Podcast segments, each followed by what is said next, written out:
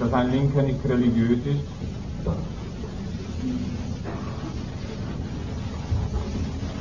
Es gehört sich einfach so.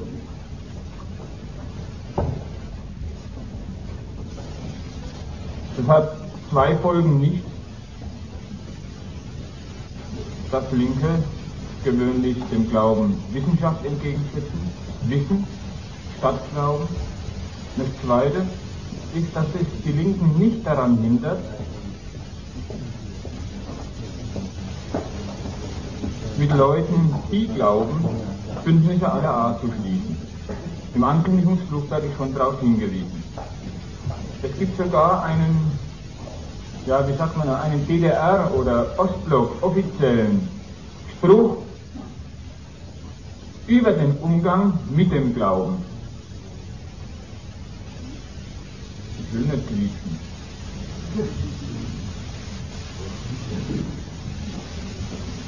Der heißt so, insofern die Religion Ausdruck des Elends der Leute ist.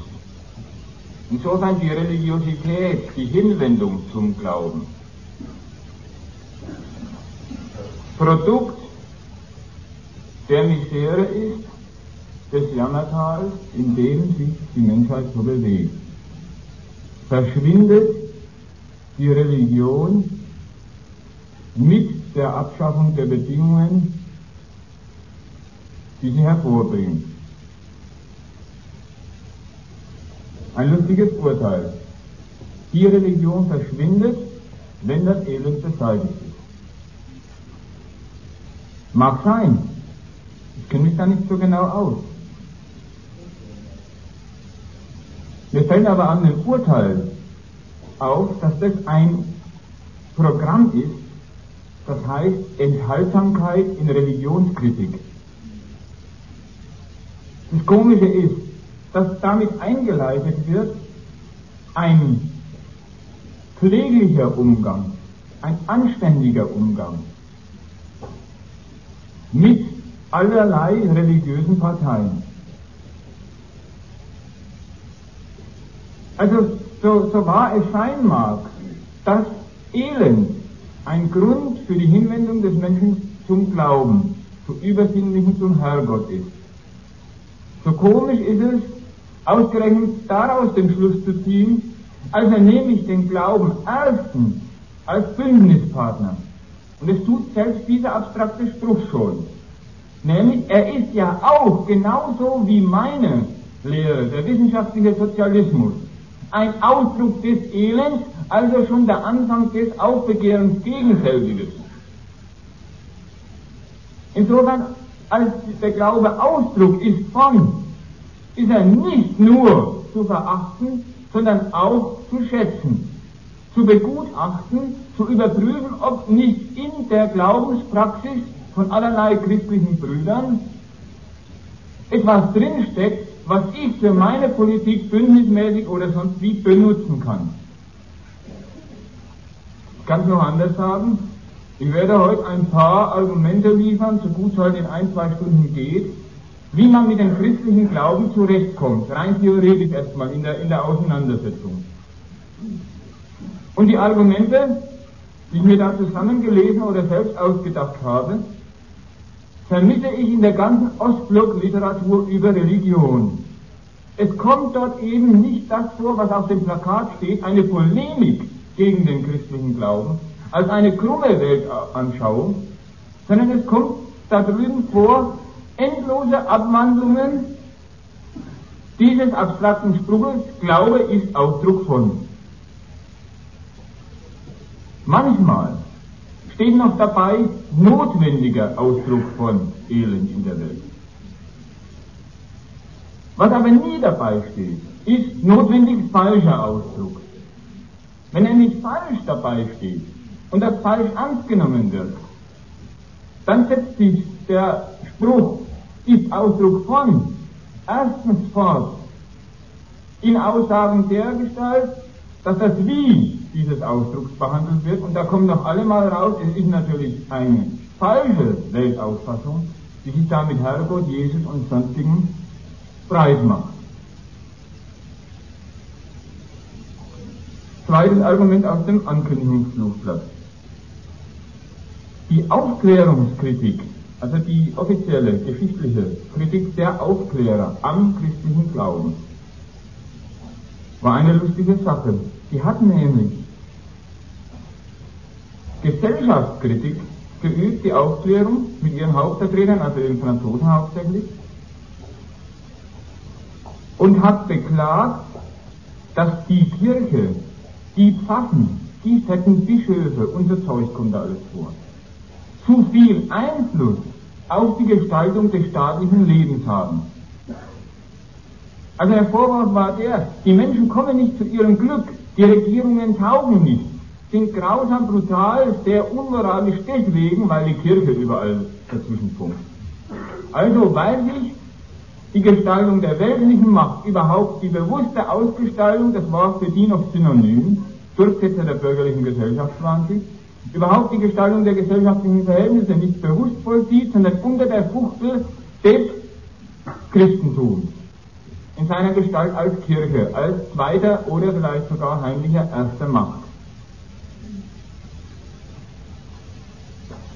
Diese Leute konnten freiweg von der Leber polemisieren. Die haben einfach gesagt, na komm mit eurem Herrgott, macht uns bloß nichts vor. Die haben sich also, was, was geistmäßig anlangt, souverän verhalten. Der eine sagt, komm, ein Herrgott, zuerst schafft er den Menschen, dann ist er ewig unzufrieden mit seinen Geschöpfen. Nichts passt ihnen, was sie machen. Kaum hat er sie auf die Welt gebracht, machen sie lauter Firlefanz, dann braucht es wieder eine Strafe, eine Sinnflut muss kommen, alle werden vernichtet, waren ihm damit. Äh, so haben die polemisiert. Ich will darauf aufmerksam machen, dass das, das, das war der aufgeklärte Geist. Der ist aber verdächtig. Ihr müsst, müsst euch auf den Standpunkt stellen, eine Kritik muss ja auch irgendwo stimmen.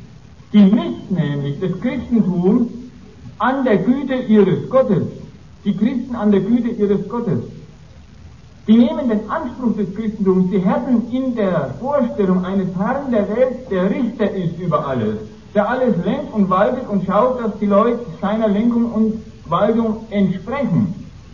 Haben die diesen, diesen Christen den Vorwurf gemacht, euer Herrgott taugt doch gar nichts. Ja, wenn das ein, ein Mann von anderem Kaliber wäre, da könnte man ja noch zustimmen, aber er hat ja die Welt erstens nicht übermäßig prächtig eingerichtet. Zweitens rennt er laufend seinen eigenen Fehlern hinterher. Lustig ist es schon, klar, das einmal an Christen zu sagen. Aber es ist bei Ermessen am Maßstab der Werte. Es misst bei dem christlichen Glauben daran, wie und wozu taugen denn eure Moralvorstellungen zu einer positiven Ausgestaltung unseres Zusammenlebens eure Moralvorstellungen, die sich an diese Figur Herrgott mit allem, was dazugehört in der Bibel, in der Heiligen Schrift, daran knüpft. Ist auch schlechter Kritik, weil, weil, weil sie sich hinstellt und gesteht, das freie Recht auf Erfindung eines Herrgottes denen zu und kritisiert dann die schlechte Ausgestaltung dieser Erfindung. Kann es auch, um jetzt so langsam anzufangen, nach der Nachbereitung des, der Ankündigung, so ausdrücken. Man wird mit einem Menschen, der wirklich glaubt, deswegen nicht fertig, weil er ja glaubt. Er hat ja die Entscheidung hinter sich, dass er sich auf Glauben verlassen will und nicht auf Wissen, dass er keine Beweise führen will. Von der Güte Gottes, von der Güte der Welt, von der sinnvollen Einrichtung der Welt durch den Herrgott, sondern er will es ja glauben, dass dies so sei. Er führt also mit der Entscheidung und von dem Zeitpunkt seiner Entscheidung ab. Einen, ob er will oder nicht, Kampf gegen die Vernunft.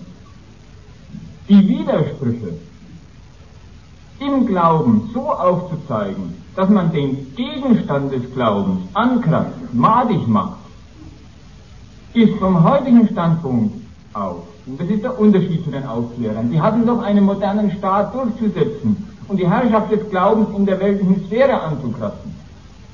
Ist vom heutigen Standpunkt aus höchstens eine lustige Spielerei.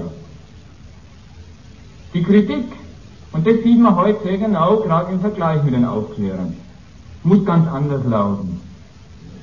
Die, ein Christen kann man nur über eines ankratzen, wenn er schon mit einem diskutiert.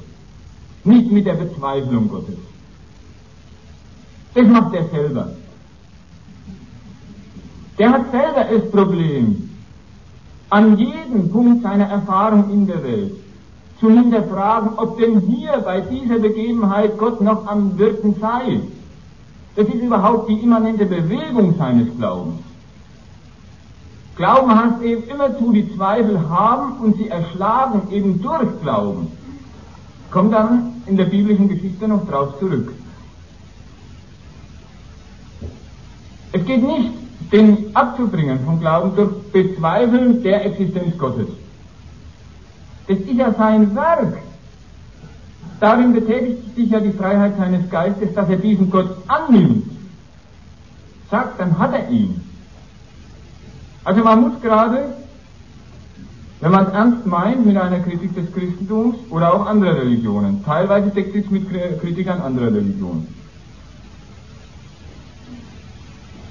muss man, ja ich sag's mal, davon ausgehen, dass der Glaube alle seine Lehrsätze, alle seine Geschichten für die Vorstellung erzeugt. Dass also an diesem Erzeugnis der Herr, der Jesus, die Jünger und das ganze Zeug, was in der biblischen Geschichte vorkommt, dass an der Erzeugung nicht zu rütteln ist, mit Dokumentation, mit Wahrheitsbeweis und sonst was. Umgekehrt sollte man die Beweise von der Existenz und Nicht-Existenz, vom So- oder Anderssein Gottes, den Christen selber überlassen. Das ist nämlich ihr Problem, wie vorhin angedeutet, ihr immanentes Glaubensproblem.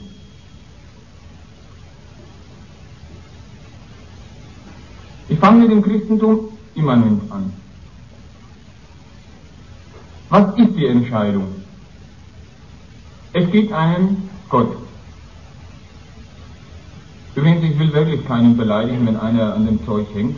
Soll er sich halt die Argumente anhören oder nicht, soll weggehen. Das ist, das ist ja, kleiner Episoden. Wir haben das Teach-In in München angekündigt. Da habe ich einen Brief vom, vom Rektor gekriegt, oder vom Präsidenten heißt es jetzt. Er kann es zu seinem Bedauern nicht zulassen. Der Unterschied zwischen einer alten Uni und einer neuen. Er kann das nicht zulassen, Polemik wieder den christlichen Glauben, verletzt die Gefühle, das fiel der letzte Punkt drauf an in, in der Ankündigung, verletzt die Gefühle von Universitätsangehörigen und er könne nicht garantieren, dass es nicht zu Proteststürmen komme. Also das war zu meinem Schutz noch. Ja, inzwischen haben wir halt den Titel geändert und jetzt geht's. Ein Christ. Also, darin gleicht er noch jedem anderen religiösen Menschen, auch einen, der an Allah oder sonst jemanden glaubt. Urteilt ja. Wenn er sich zu dem Urteil durchringt, es gibt Gott, wenn er an ihn glaubt, an dessen Existenz, weniger über den Meister da oben als über sich selber. Rein logisch betrachtet würde er über keinen anderen Gegenstand, und auch die Philosophen, die Gottesbeweise durchgeführt haben, über keinen anderen Gegenstand eben dieses Urteil fällen, es gibt ihn, er existiert. Also stellt euch vor, ein Chemiker, der sagt, Wasser, Doppelpunkt, es existiert.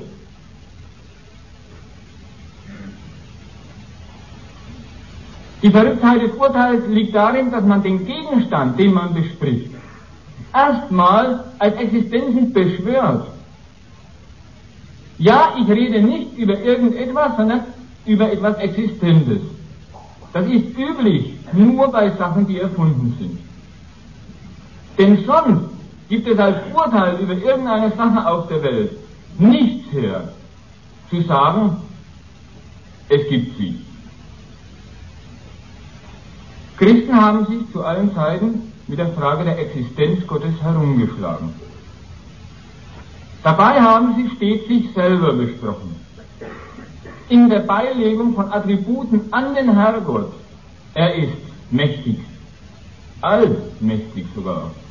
Er ist grausam, er ist Liebe, er ist ewig, er ist die Weisheit, das absolute Wissen. Alles Attribute, die in der Bibel vorkommen, wie bei allen Göttern, also bei den Uni, Uni-Religionen da vorkommen. Was, wor, worüber urteilt er? Über sich. Ist der Herrgott ewig? Ist man selbst endlich? Ist der Herrgott mächtig? Ist man selber klein? Weiß der Herrgott alles? Was, wo, wie, wann passiert? Ist man selber unwissend? Ist der Herrgott gerecht in seiner Macht und liebt noch dazu? Ist man selber weniger gut, mehr böse? Das Urteil, das abstrakte Urteil über sich, mit dem alle Religion anfängt, ist ja, insofern der Herrgott sitzt, bin ich ein Sünder. In der christlichen Religion lustigerweise mit dem Bilde der Erbschaft eingeführt. Der Mensch kommt auf die Welt und ist dadurch schon mit Sünde beladen. Aus den Leiden, die die Menschheit mitmacht, wird eine Natur des Menschen gemacht. Die haben, um an den Anfang zu erinnern, die Sprüche mit dem ist Produkt des Elends, Ausdruck des Elends. Aus dem Leiden, aus dem Elend dieser Welt machen die mit Willen und Bewusstsein begabten Menschen ein Prädikat ihrer selbst, das da heißt, ich komme auf die Welt und darin liegt schon meine Sündhaftigkeit, mein Mangel. Es ist kaum der Herrgott kreiert in der Vorstellung. Ist schon auch klar, wozu er kreiert worden ist. Nämlich zum Zwecke eines Vergleichs mit den endlichen Wesen die unvollkommen bis dort hinaus sind. Die Erfindung des vollkommenen Höchsten dient nur, um dem Menschen seine kleine Würmchenhaftigkeit zu bescheinigen. Es hat aber auch eine andere Seite. Es ist ja der Mensch, der sich das selbst bescheinigt. Der Gläubige, der den, der den, der den Gott annimmt, weiß ja mit dieser mit diesem, ja, ich sag mal, primären Glaubensakt. Auch, dass er nicht nur Sünder ist, nicht nur böse ist, sondern durchaus fähig und zugleich willens ist, mit dem Herrn im Geiste einig zu sein. Ich sage nicht zufällig manchmal gleich Bibelsprüche rein, weil das ist, das ist wichtig für die Auslösung des Ganzen. Im Geiste einig heißt eben, während ich kaum bin ich auf der Welt von Natur mit allerlei bösen, schwächlichen und anderen Marotten versehen bin, kann ich doch durch den Glauben mich von dieser Seite meines Daseins, die nun mal dazugehört, die unabdingbar mit mir auf die Welt kommt, emanzipieren. Und im Glauben dann doch mit dem Herrn eins werden, ihm gerecht werden. Man merkt sogar, es ist eine Religion des freien Willens. Eine Religion, die dem Gläubigen gestattet, sich anzustrengen, um dem Herrgott wohl zu gefallen.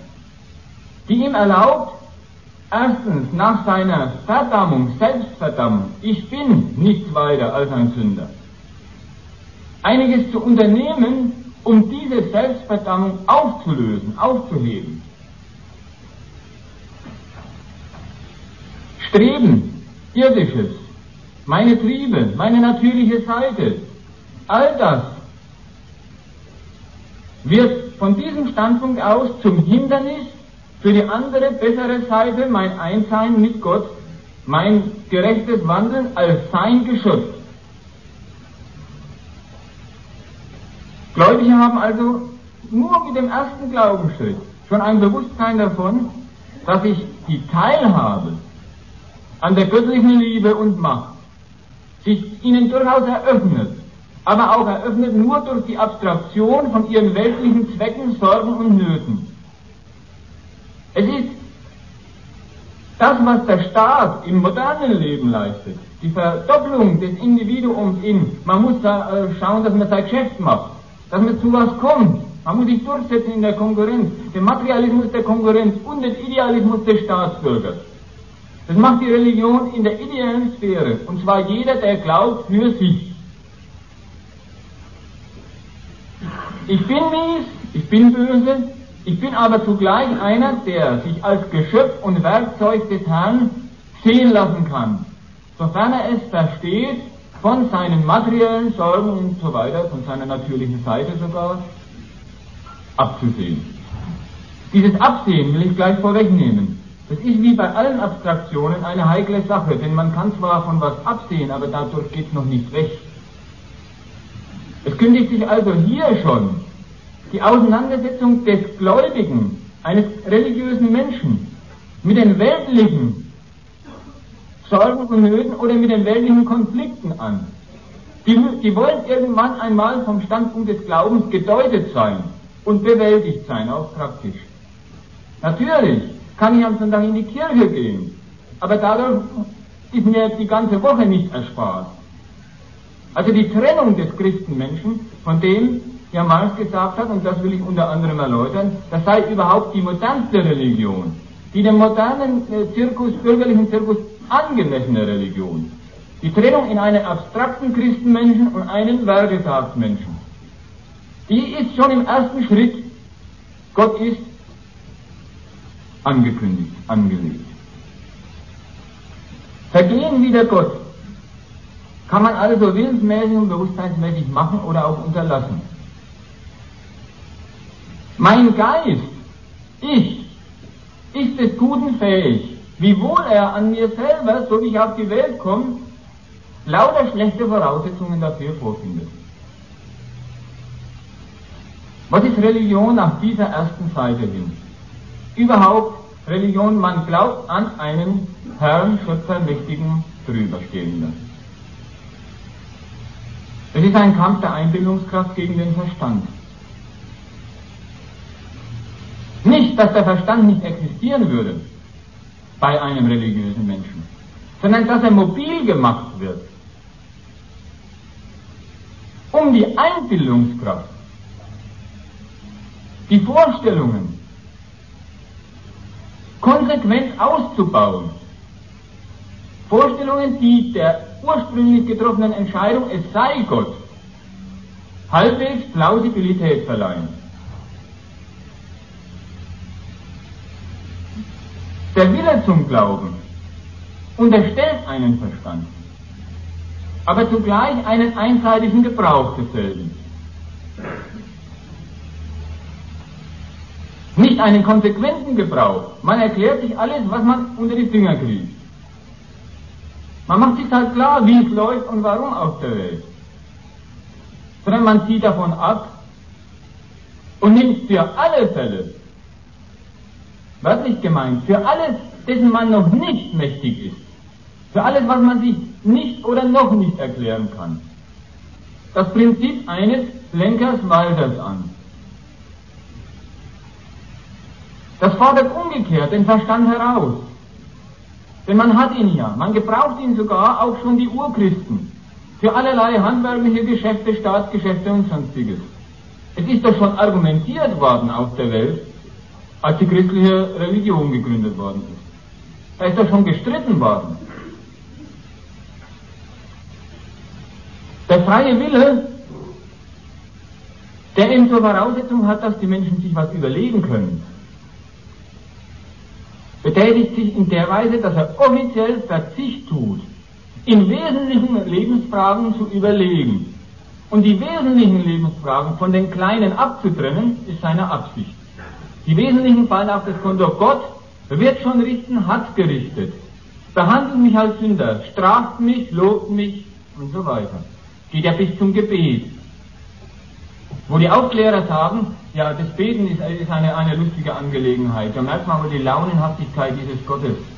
Der lässt sich umschmeicheln, der, der, der, der, der hält was auf Etikette. Auch wieder, wieder das, was ich vorhin gemeint habe, zu, die, die Kritik ist lustig, aber sie misst noch den Herrgott an der Leistung.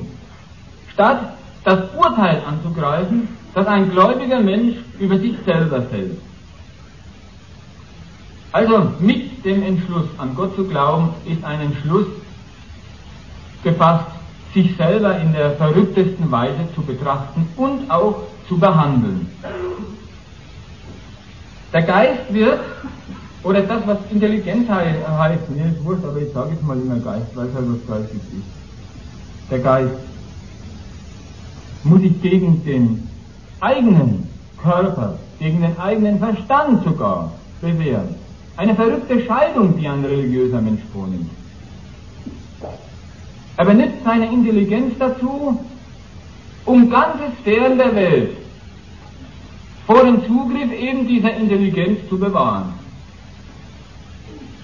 Hier merkt man auch, dass die moralische und psychologische Modernisierung, wie wir sie heute haben, also so quasi äh, Religiosität als großes Gemeinschaftserlebnis auf dem Kirchentag, wir singen gemeinsam mit Jazz, Jazz, ein Pfarrer kommt nicht in Schwarz, sondern in Jeans. Und unten fahren die Rocker mit ihren Motorrädern hin. Brumm, brumm, Motorrad Ede heißt die Predigt. Alles Angst passiert. Am zweiten Tag desselben Kirchentages, wer spricht vor? Der Kanzler. Kommt hin, unterhält sich mit den Christen und sagt, ja, da überschneiden Sie schon Ihre Kompetenz, wenn Sie jetzt meinen, wir sollten Bonn das so machen. Nein, Christen haben eine andere Aufgabe. Sie haben für die Moral der Menschheit zu sorgen, dann den Menschen Selbstvertrauen zu geben und so weiter. Das ist viel wichtiger. Keine Angst, sondern Hoffnung zu stiften. Und da habt ihr doch genug zu tun. So redet ein Kanzler mit Christen. Da merkt man, er, er, er betrachtet den Glauben, die Religion rein funktionell für das moderne Staatsleben. Der sagt nicht, auf geht's Leute, jetzt beten wir mal miteinander. Da wird er sich lächerlich machen. Das geht nur in einem Land der Erde, wo das geht. Das geht in Amerika.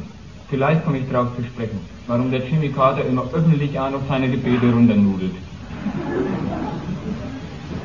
Also der redet mit den Christen über ihre Brauchbarkeit für seinen Staat. Also das ist aber schon im Begriff des Herrgotts angelegt, will ich sagen. Die Psychologisierung, was, wozu ist mir der Glaube nütze? Was erspart er mir, was bringt er mir? Das ist überhaupt in dem Entschluss angelegt, zu sagen, ich will einen Herrgott über mich wissen. Zweiter Akt. Vorhin schon angedeutet.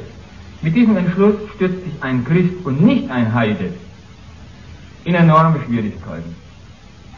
Jetzt gibt's ihn. Jetzt sitzt da oben der Herrgott, lenkt, waltet, richtet alles zu nach seinem Willen. Gleichzeitig richtet er alles nicht nach seinem Willen zu. Die Menschen hat er ja mit einem freien Willen ausgestattet, jetzt können sie Gutes und Böses tun oder lassen. Der Gläubige hat also mit seinem Urteil über den Herrgott und dem gleichbedeutenden Urteil über sich Woraus sich die Frage ergibt, oder die tausend Fragen, was soll ich tun, was darf ich, was darf ich nicht. Moralische Gebote und Verbote. Der Gläubige hat eine schwierige Entscheidung getroffen. Er hat sich verpflichtet, weil es eine Verstandesleistung war, zu glauben, sich zum Glauben durchzuringen. Er hat sich verpflichtet, jetzt seinen Verstand für die Wahrhaftigkeit seines Glaubens einzusetzen.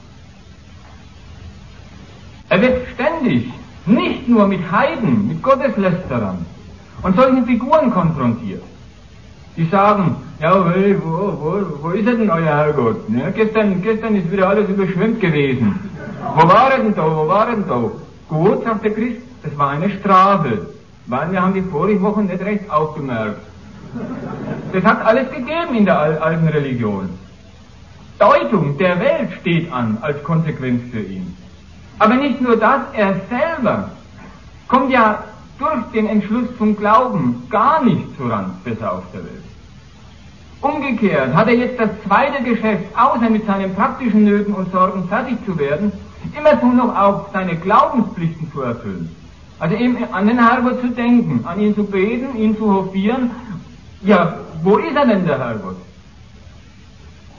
Also der abstrakte Hammer des Glaubens ist der, dass weil er ein Werk der Vorstellung ist, er auch einen Beweis für sich will. Der Heide braucht keinen Gottesbeweis und auch braucht auch keine Widerlegung Gottes. Dann ist es halt wurscht, der macht halt seinen Stiefel zu. Der Gläubige aber bedarf des Beweises. Inwiefern waltet Gott in der Welt? Inwiefern zeigt er, dass sein Werk am Werk ist? Dass ich sein Geschöpf bin? Das ist gleichbedeutend mit der Frage, ja, ist er denn gerecht? Ist er denn wirklich allmächtig? Warum hat er das nicht verhindert, jenes nicht verhindert? Zweifel über Zweifel, die nur dem erwachsen, der glaubt. Was sollten wir so als Zweifel erwachsen? Ja, soll ich, wenn ich, wenn ich hier eine Veranstaltung über das Christentum machen, äh, soll ich da nicht drüber reden? Soll ich Börsen? Warum wird denn keiner machen? Du hast ja gesagt, ein Heilige, der braucht nicht beweisen und nicht den Gegenbeweis aufzustellen. Weiß nicht, was du willst. Du beweisen und nicht den. Habt ihr das Ankündigungsflugblatt gelesen? Ich sage, der Glaube in dem Flugblatt, der hat noch nie so eine Potenz und so einen Zynismus der Macht entfaltet wie heutzutage. Das ist der Grund, weswegen ich drüber rede. Ich sage, das ist ein Gegner von uns. Mit dem muss man zurechtkommen, den muss man durchschauen, worauf er beruht, worauf seine Macht über die, die, die, die Hirne in dieser Welt gründet, ebenso worauf seine weltliche Macht als, als Assozié der, der staatlichen Gewalt äh, gründet. Das ist für mich Grund genug, mal drüber zu reden.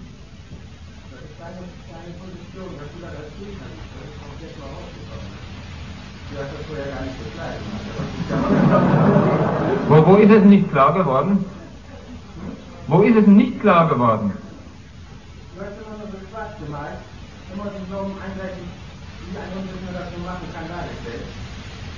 Und jetzt sage ich, dass ihn als dein Gegner siehst. Das ist dann Haus, das ist das Gegenteil. Man kann das nicht einfach hinnehmen und sagen, dass, dass das Ja, aber das ist einmal auch das für den Flugblatt, weil ich, was theoretische Fragen angeht, nicht tolerant bin. Ich gehe zwar keinen Christen an, die, Christen an die Gurgel, wie umgekehrt, aber tolerant, theoretisch, bin ich überhaupt nicht gegen das Zeug, zumal ich sehe, wie das die Gemüter noch unter Kontrolle hält. Warum soll ich die nicht als Gegner angreifen? Du bist halt sehr aufgeklärt, du kommst in der Fluchtplatz vor. Heute ist man aufgeklärt, heißt da, der freie Wille kommt in Sachen Glauben zu seinem Recht. Warum soll ich denn die lassen? Warum möchtest du, dass ich die lasse, die Leute, die glauben? Der geht doch erst an. Warum soll denn der Kampf aufhören? Ich kann, ich kann das nicht einfach beschließen, das kann, das kann doch nicht einmal ein Christ, der kann doch nicht beschließen, zufrieden zu sein, wenn ihm die Gegenstände der, der, der Zufriedenheit äh, fehlen. Warum, warum müssen wir Zufriedenheit vormachen?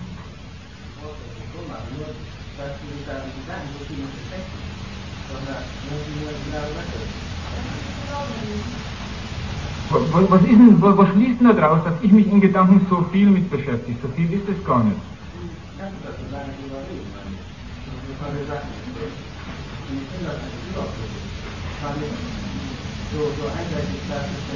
Ja, was, was sollten die andere sagen, halt mal die andere Seiten? Ich, ich höre doch gern zu, wenn du sagst, das ist einseitig. Einerseits sagt er, du kannst so viel drüber reden, andererseits sagt er, es wäre einseitig. Wo ist denn die Einseitigkeit?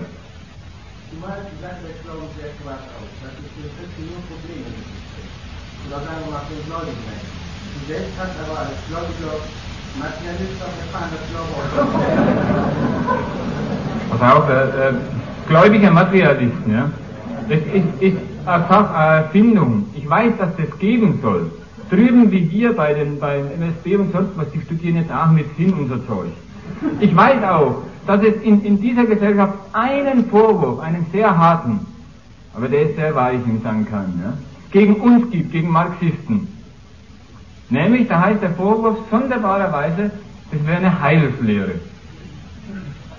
Noch schlimmer, als eine Heilslehre wäre sie ein Religionsersatz. Und das sagen die Leute, die nichts gegen Religion haben, aber was gegen ihren Ersatz. Das Komische ist doch, dass kaum fange ich hier das Reden mal über, über einen Herrgott oder sowas an. Gut, wenn es dir nicht gefällt, kritisierst du es halt, ist ja okay. Aber dass du ausgerechnet den Vorwurf vorbringst, du bist ein gläubiger Marxist, dann möchte ich wenigstens einen Anhaltspunkt entdecken, weil da muss ich einen Fehler gemacht haben. Dass irgendwas rauskommt, ich würde an was glauben, an die Materie schon gar nicht.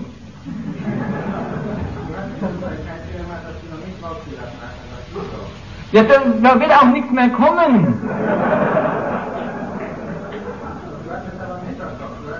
Nein!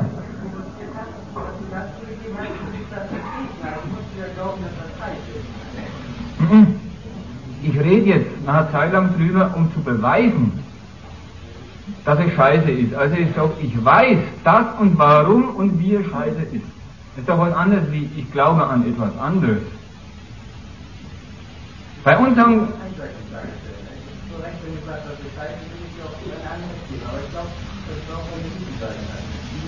die muss er dann bei der nächsten Gelegenheit, wenn du meinst, es ist Platz dafür, jetzt, jetzt langt es oder sowas, dann bitteschön komm her und erzähl die guten Seiten der christlichen Religion. Und du wirst nicht von mir eine Auflistung von Inquisition und solchen Zeug finden. Nicht einmal die Kreuzzüge führe ich an. Ich sag dir höchstens, warum sowas auch dazugehört. Also ich mache nicht den, die haben doch auch Übles über die Welt gebracht, du sagst dann, die haben doch auch Gutes über die Welt gebracht, an Scheiß haben sie. Ich erzähle, was sie tatsächlich tun, die Gläubigen, samt ihrer Instruktion. Was ich meine, das, das, das kann ich zeigen, beweisen. So. Ich habe ich hab das studiert, ich habe die Bibel studiert, hab die, äh, hab, bin selber früher in die Kirche gegangen, bin religiös erzogen geworden. Ich kenne das sehr gutes Zeug, daher weiß ich's. Ich muss, muss dann natürlich noch Bücher drüber mal informieren, wie die Theologen eigentlich ihren eigenen Glauben deuten und sowas kommt alles noch vor. Es geht über Studieren, das habe ich, hab ich nicht auf der Straße gefunden, das ist klar. Es geht alles übers Nachdenken drüber. Also du kannst nicht vom Glauben allgemein, allgemein reden, das kannst du nicht machen. Wenn du, wenn du die Bibel gelesen hast und ähm, christlich erzogen wurdest, dann darfst du nicht vom Glauben allgemein reden. Ich rede über den christlichen Glauben. Der erste Punkt über den Gott, der stimmt auch mit dem Islam und sonstigen Religionen überein. Das hört aber jetzt auf, die Übereinstimmung. Der erste Punkt, den ich bisher behauptet habe, der trifft für alle Religionen zu. Das trifft nicht zu, weil du da keine Ahnung hast von anderen Religionen können wir doch alles überprüfen. Ja, eben. Also das heißt, du kannst das nur von dem ausgehen, was du gelesen hast. Gut, sage die Kennzeichen von Allah, wie sie der Koran gibt. Welche Kennzeichen sind es? Was soll er für Eigenschaften haben, der Meister? Und ich weise dir nach, das sind alles Urteile über die Menschen, die an Allah glauben. Du gehst ja vom Christentum aus und du gehst von der Bibel Das heißt, du kannst nicht das, du kannst nicht verallgemeinern, das kannst du nicht machen. Du hast es selbst gesagt, du bist plötzlich erzogen worden, du hast die Bibel gelesen. Also davon kannst du ausgehen, aber sonst kannst du nicht. Warum kann ich denn über den Islam nicht urteilen? Bitte? Weil du nicht informiert bist. Wo hast du einen Fehler entdeckt? Sag doch mal, worin sich die Gottesvorstellung, erstmal, es gibt Gott, im Islam von dem unterscheidet, was ich bisher ausgeführt habe. Erzähl uns halt, dann sind wir informiert.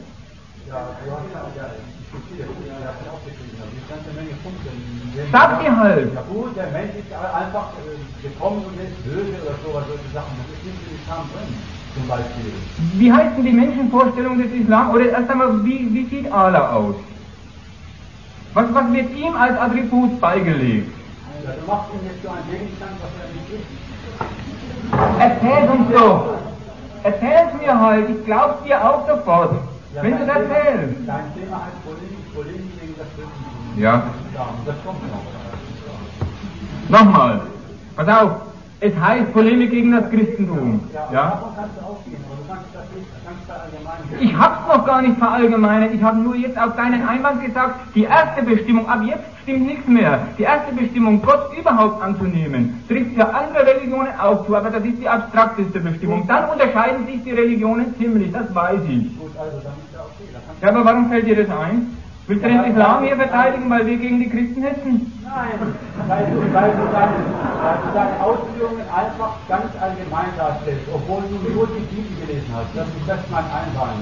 Nein. Wenn das jetzt nicht mehr weiterkommt, dann mach doch weiter. Nein, Mensch, äh, überleg doch mal, warum dir das jetzt einfällt. Du willst jetzt, obwohl ich über den Islam nicht rede, wie du selber sagst, willst du den in Schutz nehmen vor einem Angriff, der sowieso nicht stattfindet. Aber bitte, ich liefere den gern nach. Nein, du hast ja, du hast, jetzt hast du nur im Allgemeinen vom Glauben geredet. Was du, was du, du meinst, das ist nicht der Glaube. Sonst meinst du, das ist nicht der Glaube. Du meinst sonst sonst nicht. Warum redest du vom, vom Glauben im Allgemeinen? Es gibt eine Gemeinsamkeit zwischen den Religionen, deswegen heißen die auch Religionen. alle, alle glauben an so einen Gott.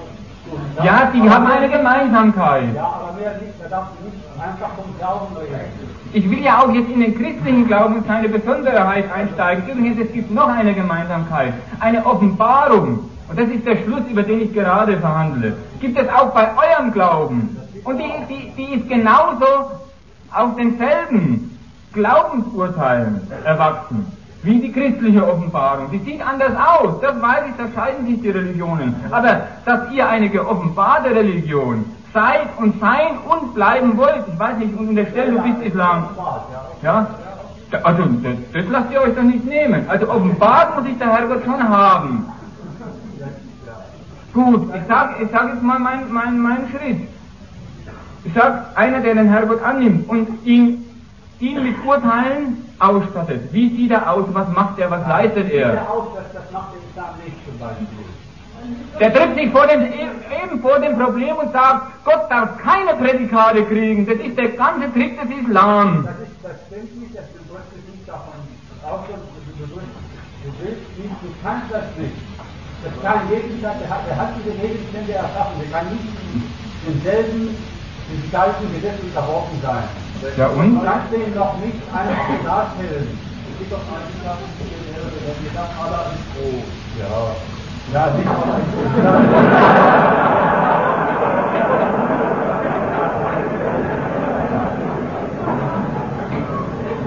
das, das, das stimmt nicht, dass du nicht. Nein, das stimmt nicht. Versuchen Sie nicht, versuchen Sie auf Deutsch, dass, dass die Leute, was, was euch da einfach serviert wird, und dass das ist eine Übersetzung, was nicht stimmt. Ach so, was heißt Akbar? Was heißt denn Akbar? Größer. Äh, pass auf, ich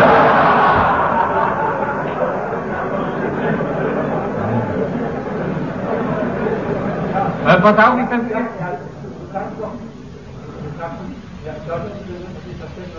doch, ich verstehe das sehr gut. Ich, ich, ich, ich, ich sag dir mal, äh, wo, wo du, ja, ausgerechnet an einem Punkt, der, der scheint dich anzukratzen. Ich sag, sag eindeutig die Offenbarung, an, über die ich jetzt was erzählen wollte. Die Notwendigkeit, dass sich der Gott, an den man glaubt, auch offenbart. Diese Notwendigkeit entsteht für einen Gläubigen, war das Argument. Dann ist die Diskussion angegangen. Und jetzt, jetzt wisst ihr auch, ihr habt auch eure Offenbarung. Ja. Die erfüllt aber bei euch, obwohl sie ganz anders aussieht als bei durch Christus.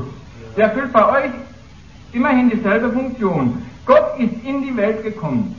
Er ist nicht in die Welt gekommen. Das ist Quatsch. Das gibt es im Islam nicht. Das gibt im Islam sehr wohl. Können, wenn du darüber reden willst. Ja, dann hör doch, hör doch noch eine Zeit lang zu, inwiefern Gott in die Welt gekommen ist beim Christentum. Da hängt auch nicht. Das Äh, ist was anderes. Das, du kannst, deshalb meine ich, du kannst nicht einfach verallgemeinern, das kannst du nicht machen. Das Ich- das ich tu's Wort doch gar nicht. gewesen, Das gibt auch nicht im Arabischen. Diese übersetzte der Ausdruck, das gibt's nicht. Du kannst uns doch informieren, bloß du informierst uns gar nicht. Du sagst gar nicht die Besonderheit einer Religion, sondern nimmst sie in Schutz, ohne überhaupt zu sagen, wo, worin ihr, ihr, ihre Eigenart besteht. Erklärt uns halt. Ja, ich sage ja, das gibt das kein absoluter Begriff, das gibt nicht, der ist nicht in die Welt gekommen, das ist auch kein Gegenstand. Wozu, man, wozu dann bei euch eine Offenbarung? Ja, nicht, dass Gott in die Welt gekommen ist. Das ist keine Art der Offenbarung. Ja, ist, ist, ja, wenn ich sage, es ist hier der da wird das auch nicht verstehen. Ich sage, ist allgegenwärtig zum Beispiel. Das, das macht das, das, das, das gehört sich ja wohl für einen anständigen Gott. Doch? Das ist keine Polemik, es soll eine wissenschaftliche Polemik sein, ist die eine Sache, aber du meinst eigentlich Polemik, es ist nicht seriös genug. Also, wie soll ich denn an einen Gott glauben, der, der, der macht allmächtig und sowas ist und der nicht allgegenwärtig ist? Was, jetzt, jetzt teilst du uns das als Novum über den Islam mit. Das ist allgegenwärtig. auch, dass Gott allgegenwärtig ist. Bitte? Das hat der christliche Glauben auch, dass Gott allgegenwärtig ist. Ja, aber du kannst ihn nicht personifizieren, das kannst du nicht machen. Der ist doch schon personifizierter Gott, indem du an ihn denkst. Mensch.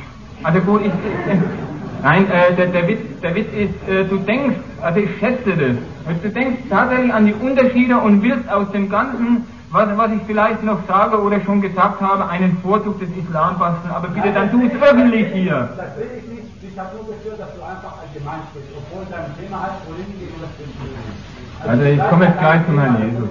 Ja, das habe ich auch verstanden. Du kannst einfach allgemein reden, wenn du dich informiert hast. Das hat er nicht getan. Er hat zugegeben, dass er nur die Bibel gelesen hat. Nein. Von nur, nur ist kein Ton gefallen. Das hat sie doch gesagt. Der erste Punkt ging über die Religion. Und zwar ist schon überhaupt nicht geht weiterhin, dass der Punkt äh, ja, auf diese Weltreligion oder diese diese Religion also ich höre Sie einfach sagen, dass das nicht dass ein Gott ist, dass die Leute an einen Gott glauben. Ja, und? Das ist das so. Aber ich, ich erzähle dann noch was drüber, warum mich das stört. Und, und du willst sagen, dass, dass deine, deine, deine Darstellung wissenschaftlich ist. Ich habe nichts wissenschaftlich daran erkannt. Ja, was ist denn wissenschaftlich daran, dass die Leute an Gott glauben? Äh, da habe ich auch noch nichts erkannt. Erzähl ja, mal. Kannst du, mir, kannst du mir etwas beweisen? Ich sage, das, das, das ist nur das Problem von einem Menschen, der sich nicht wissenschaftlich zur Welt stellt. Der, der denn, das ist das Problem, dass einer, einer kriegt, nachdem er an Gott glauben will, das ist ein Entschluss.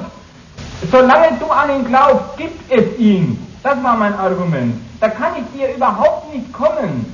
Ich kann dir höchstens kommen mit, weißt du eigentlich, was für Urteile du mit deinem Glauben über dich selber, über deine Glaubensbrüder und über sonst jemanden fällst.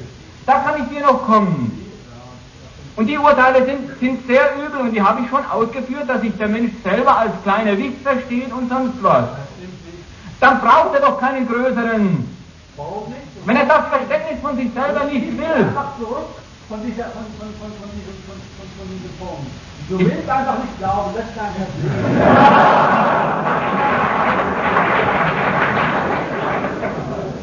Das erste stimmt, ein Problem ist es mir nicht. Ein Problem sind mir die, die glauben. Na, ein Problem, ein Problem sind mir alle Leute, die glauben. Aber nicht ich bin mir ein Problem, weil ich nicht glaube. Wenn das für dich kein Problem wäre, dann machst du keine Gedanken.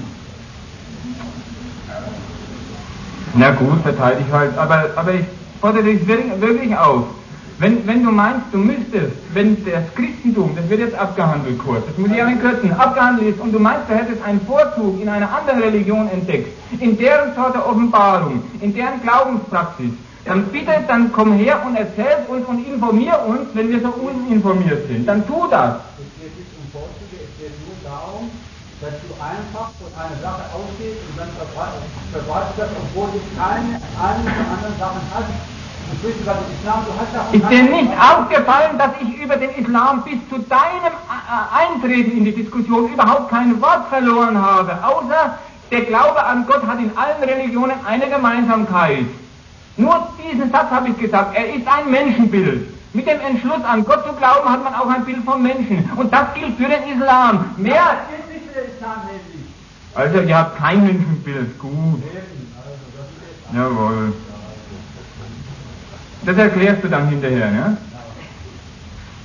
Wie, also du, du machst eine Kontrastveranstaltung und sagst, inwiefern ist die islamische Religion ganz gewaltig. Nein, das mache ich nicht.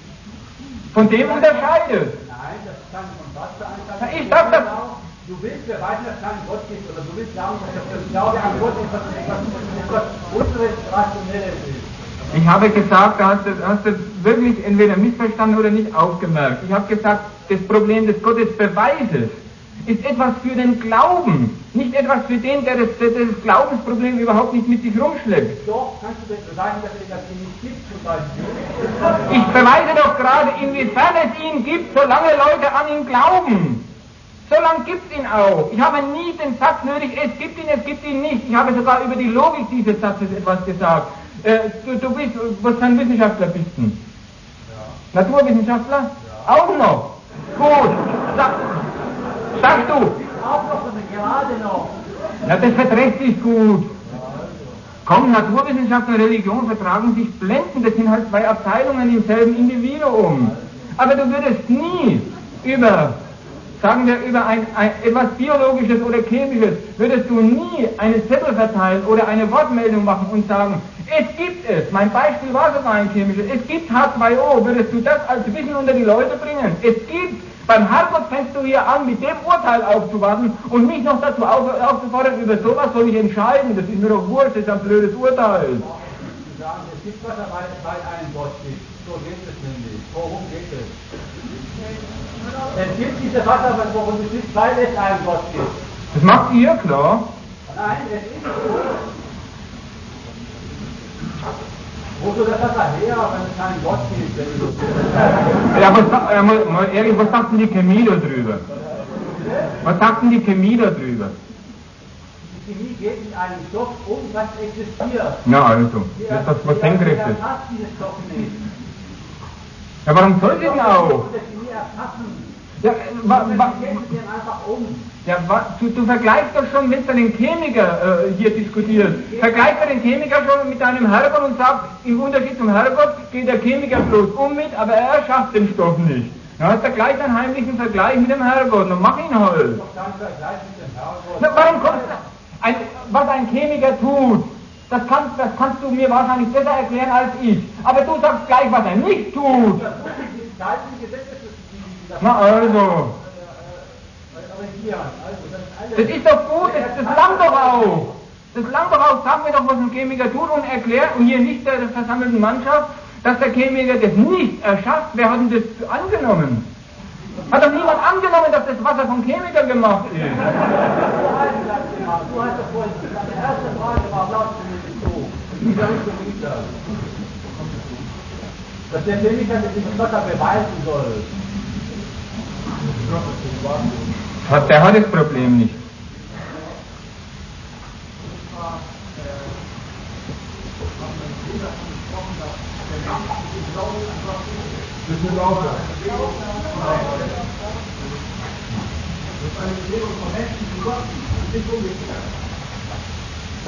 Gott existiert nur, weil der Mensch glaubt. Aber, wir müssen der Wissenschaft vorgehen. Und das mal überlegen. Also müssen wir müssen behaupten, die Bewegung geht nach oben, ist weil es eine Offenbarung gibt, die wirklich äh, von Gott kommt. Ja? Cool. Das müssen wir beweisen. Wir müssen ja eigentlich beweisen, dass diese Offenbarung nicht von Gott ist. Wir müssen das erweisen. Ich? Genau. Denn, wenn sie von Gott kommt, ja, die machen die wirklich doch, wenn von Gott kommt, dann äh, ist es ja so, dass die Bewegung von Gott zum Menschen ausgeht. Der Mensch hat sich nicht als Gott verlangt. Ja, das will ich gerade zeigen, wie das mit der Offenbarung läuft.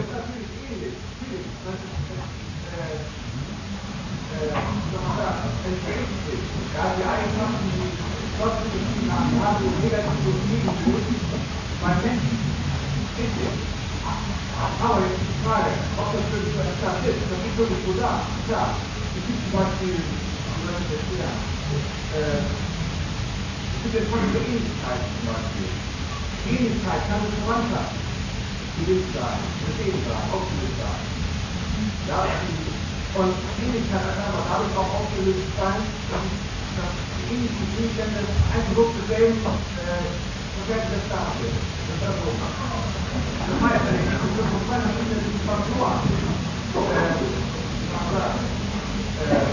erzeugt, jetzt kann man dann sagen, äh, Ähnlichkeiten beweist, dass äh, äh, Ewigkeit Beweis, dass es zum Beispiel ist, dass es eine Möglichkeiten zur Entstehung. Und man kann einfach sagen, so viele Möglichkeiten zur Entstehung gibt, ist die andere ausgestorben. Ich glaube, das ist, das ist schon wieder was, was ganz Komisches.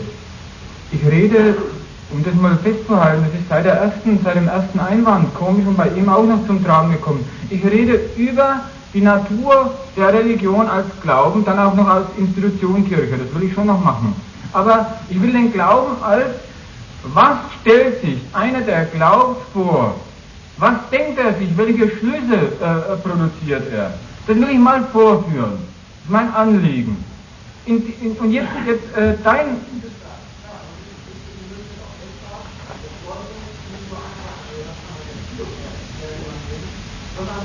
Beispiel die Bibelkarten, die uns aufgetragen. Und äh, dass, dass die irgendwie versuchen, die miteinander auszurichten und dann, äh, sagen wir mal, in Kontakt kommen.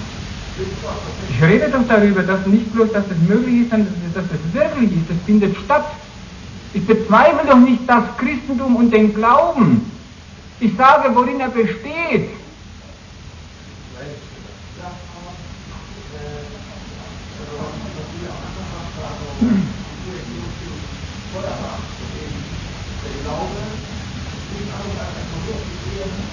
Ich habe gesagt, das ist eine schlechte Erklärung des Glaubens.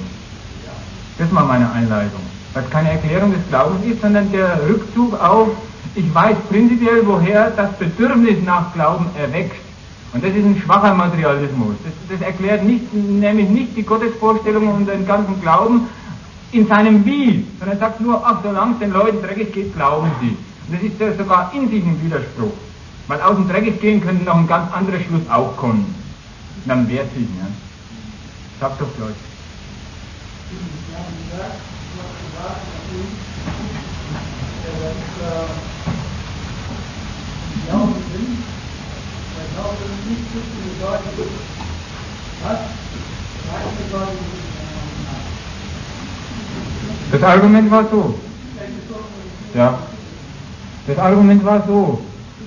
Der Glaub entschließt sich, nicht wissen, beweisen und so weiter zu wollen. Der kann nebenher durchaus auf Wissen aus sein, für praktische Zwecke, der kann sogar Wissenschaftler sein in der modernen Welt. Aber wenn er glaubt, dann trennt er sich von der wissenschaftlichen Stellung zur Welt. Was gibt es für Schwierigkeiten, was gibt es für Stoffe, was gibt es für Umgang in der Gesellschaft? Ich will es mir erklären. Ich will die Gründe finden. Von dieser Stellung trennt sich der, der glaubt und sagt, es gibt für Prinzipielles in der Welt einen Grund und der heißt Gott. Das ist ein Entschluss, an dem kann ihn keine Macht der Welt hindern. Dafür sterben sogar Menschen für diesen Entschluss. Nur, der ist eine Abtrennung vom Wissen, von der, von der theoretischen Stellung, die Wissen erklären, Ratio, Ratio heißt. Das ist eine andere Stellung, die gibt und das weiß ich und gegen die habe ich was.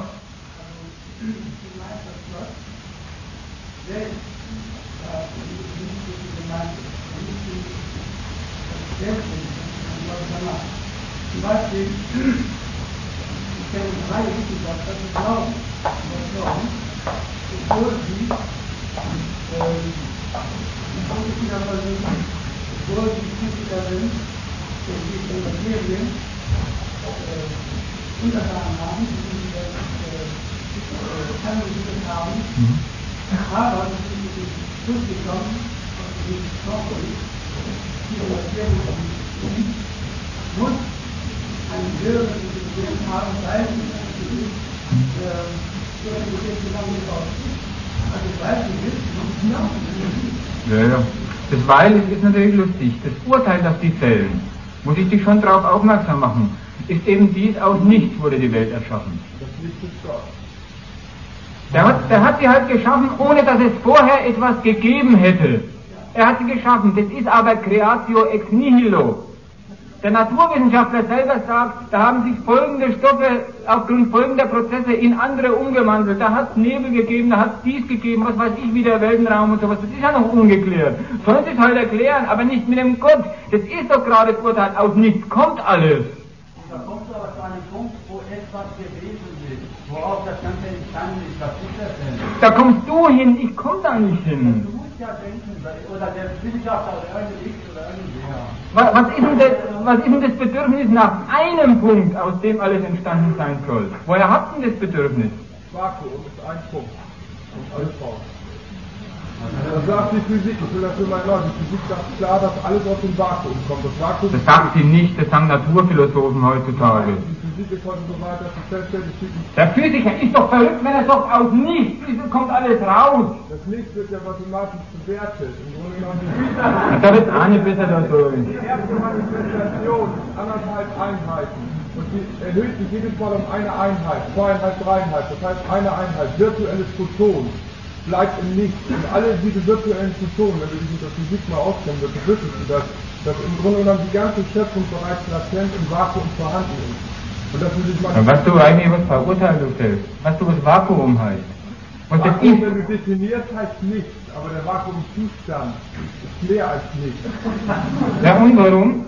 Weil dort alles bereits latent drin enthalten ist. Du weißt halt über dein Vakuum überhaupt nichts mehr. Du erzählst mir hier ein Urteil über dein Vakuum, das heißt, da ist alles latent drin enthalten. Wo soll ich mit einem Urteil anfangen? Ein Urteil, das kann mathematisch bewiesen werden. Wie sollten auf physikalischer Sache mathematisch bewiesen werden? Aus einfachen Grunde, wie ich es eben vereinfacht versucht habe darzustellen, dass die erste... Warum vereinfachst du eigentlich? Ich mach, ich bin eines komplizierten Gedankens nicht fähig. Die erste Manifestation bezieht sich eher anderthalb Einheiten und erhöht sich dann immer um eine Einheit. Einheiten von was denn? Von was? Photon, virtuell, das sind Photon ist Lichteinheiten. Ich weiß nicht, die kleinsten Quanten ich weiß nicht, Ja, das ja. Und die erste Einheit ist mathematisch sie sich auf, anderthalb, ist eine halbe, anderthalb Einheiten, zweieinhalb. Ich glaube, das sind zweieinhalb. Und da bleibt eine halbe Einheit über. Ja, ja. Ja.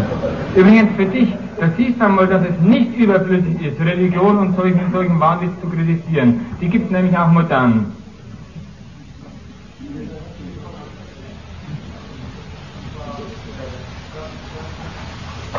Lauter.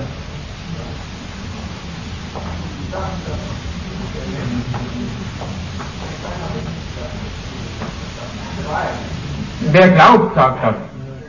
Hm?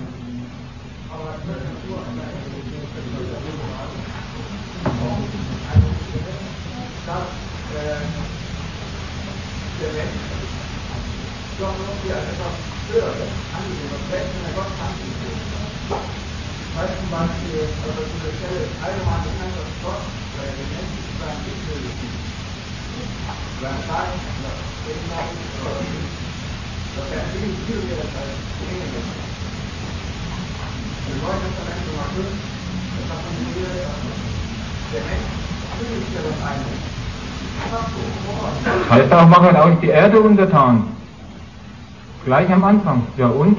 Das soll ein Widerspruch zu dem von mir Gesagten sein. Ich sagte, der, der Gott hat den Menschen mit freiem Willen geschaffen.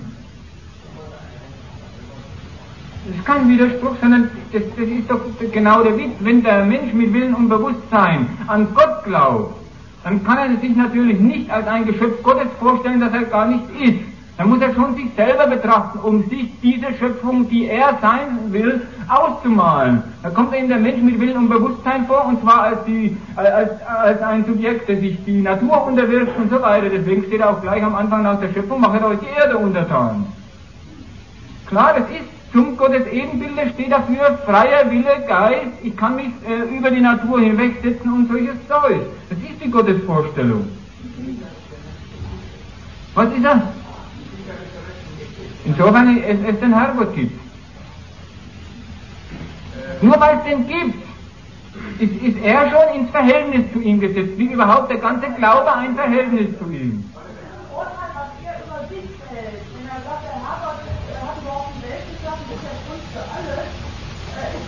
er äh. Äh, er ein, ein, ein Liebhaber, ein, ein, ein, ein, ein Sohn und so weiter, ein Geschöpf von ihm ist. Aus sich heraus nicht. Äh, er er.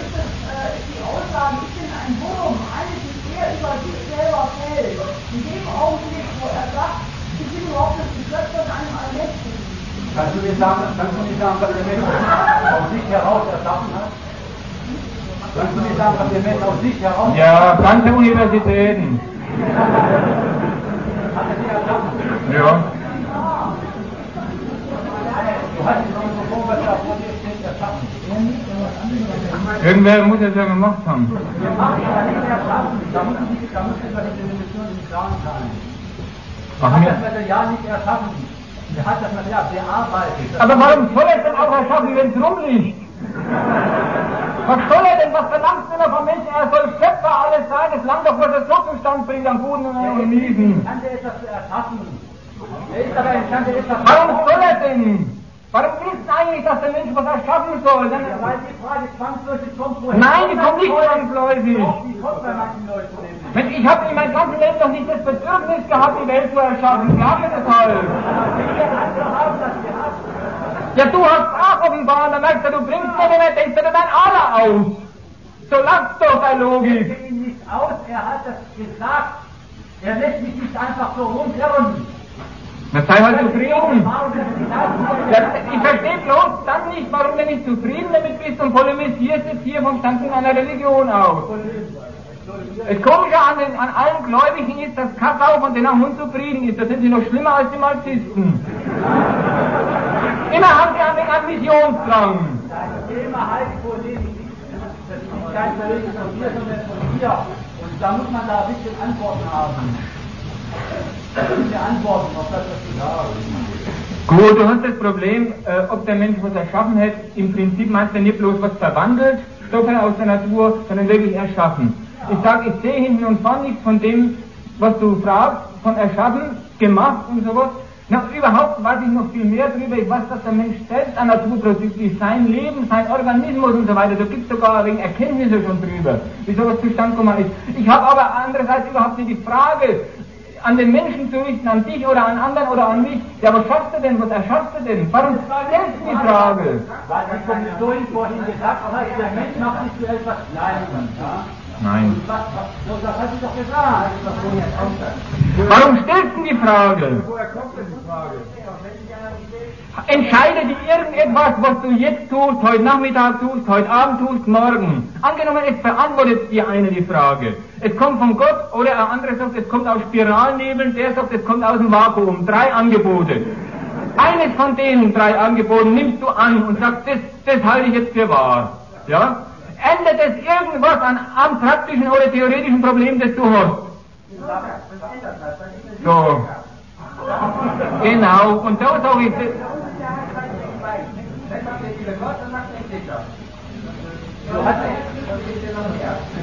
der Witz ist, sind gar nicht sicher, die Christen, aber darüber mache ich jetzt weiter. Darf ich dann der letzte Genossen einen Erinnerung machen?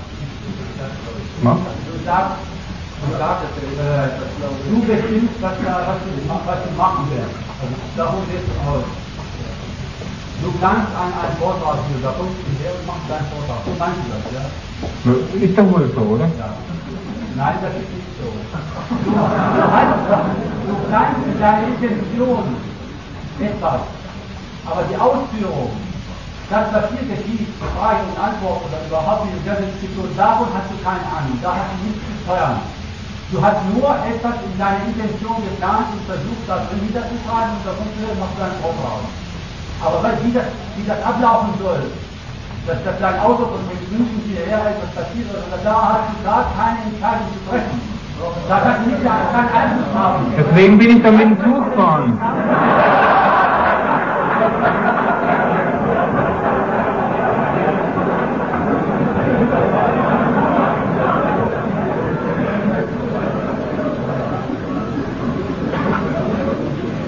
Das könnte auch mit Zug passieren, wenn du eine Bombe ist.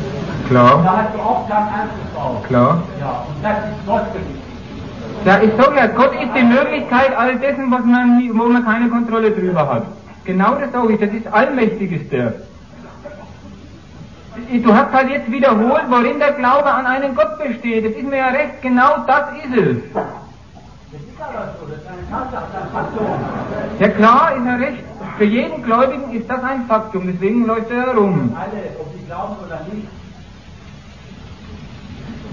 Gut für alles. Und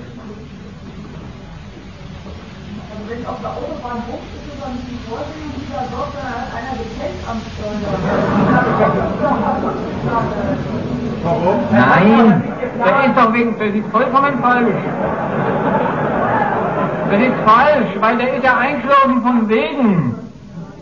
Du musst ja immer noch sagen, warum schläft er denn ein? Na ja, klar.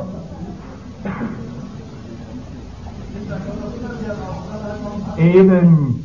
Wer den Gott Nein tut, kriegt dann immer raus.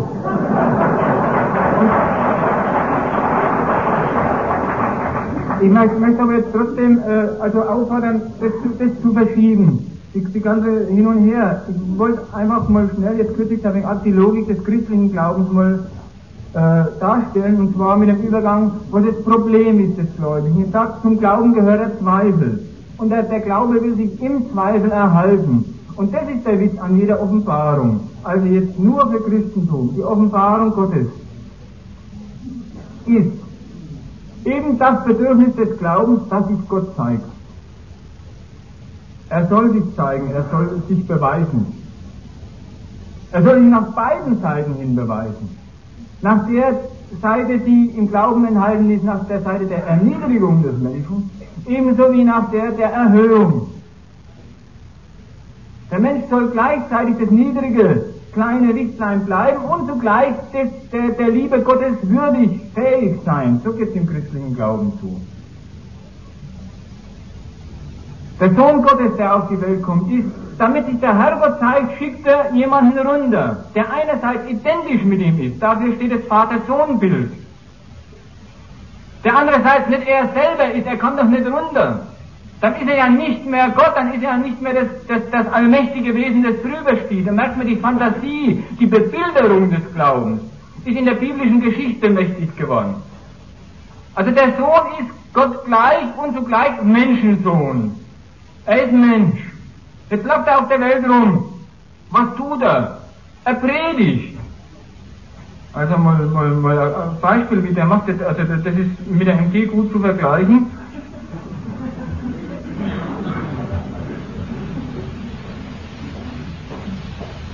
Bergpredigt und, und solche Sachen, ja, ich, ich unterstelle mal, dass, dass, dass das bekannt ist. Sagt, geht an, an, an See Genezareth oder Galiläisches Meer, wie es da heißt in, in, in der Bibel, und, sagt denen, los, hört mal das Heringsfangen auf. Ihr, ich will euch zu Menschenfischern machen. Also geht hin und, und predigt und sagt, agitiert mal für Gott. Das macht Gottes Sohn. Hetzt die Leute zum Glauben auf. Ein Profi der Agitation. Rennt rum und lässt sich tausend Argumente für den Glauben einfallen. Zugleich aber appelliert er an den Rest von Verstand, den er ja vor sich hat bei seiner Agitation. Und zeigt sein Abkommen vom Herrn, seine Macht, weil er ist ja bloß ein Mensch und kann bloß argumentieren und agitieren, zeigt er und tut Wunder. Er tut Wunder, zeigt die Allmacht Gottes, die Leute sagen, ja, das glaube ich. Kaum merkt der Jesus das, dass es so ist, dass sie wegen der Wunder glauben, muss er die Leute zurückpfeifen. Und Jesus sprach zu ihnen, wenn ihr, also muss das vorherige, und es war ein königischer, der Sohn lag krank zu Kapernaum. Dieser hörte, dass Jesus kam aus Judäa nach Galiläa und ging hin zu ihm und bat ihn, dass er hinabkäme und hülfe seinem Sohn, denn der war todkrank. Was macht der Jesus, statt dass er den, den, den, den kleinen Schund macht? Und Jesus sprach zu ihm, wenn ihr nicht Zeichen und Wunder seht, so glaubet ihr nicht. Das Hin und Her, das was sich im, im glaubenden Menschen, also im glaubenden Geist, hin und her bewegt, umgesetzt in eine ganze biblische Geschichte. Jesus tut Wunder der Überzeugung willen, sagt aber, dass die Überzeugung des Glaubens nicht auf das sinnliche Zeugnis beruhen darf. Noch anders. Es gibt in der Bibel Verräter, Leute, die abtrünnig werden. Denen geht schlecht.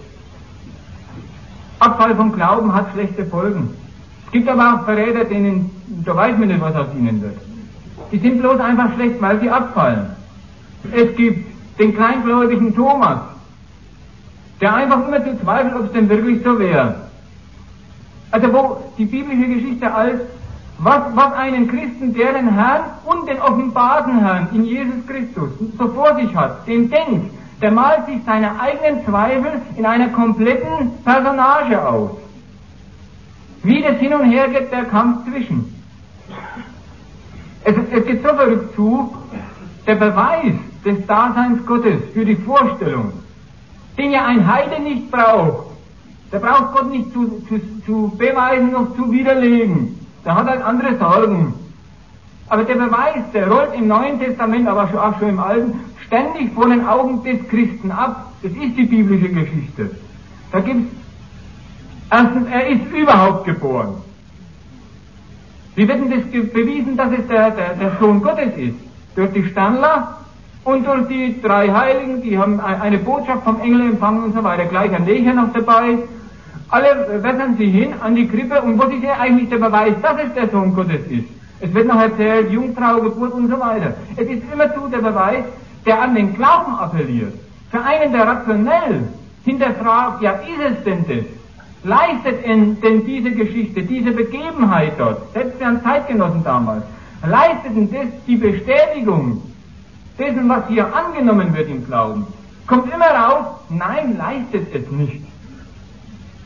Das ist eine Abwandlung des Satzes, es ist eben bloß für den Gläubigen, dass die, dass die biblische Geschichte Zeugnis ist. Für die anderen ist es das gar nicht.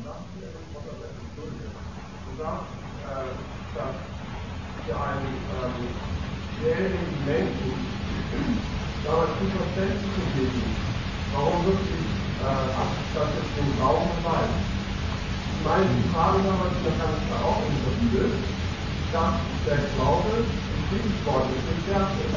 Und wenn Sie voraussetzen, dass die Wunder, die Sie gewirkt haben, wirklich sind, unter dieser Voraussetzung können wir sagen, dass das durch Gott gewirkt hat. Denn Jesus nimmt seine Wunder als aus Gott gab, also Bestätigung aus Gott. Er sagt nicht, Wunder sind nicht von mir selbst, von aus Gott. Wenn also ein Mensch von mir vor meinen Augen ein Bild heilt und sagt, das kommt von Gott, und auf den sagt, das kommt von mir, dann muss ich zum Glauben, das heißt wirklich zu dem, dass dieser Mensch Leben drauf ist, dass dann auch so ist. Und die Frage, die Johannes, der Vater hier, also wir bestätigt ist nicht, wer da kommen soll. Genau das, was ich ihm aufgeworfen hat.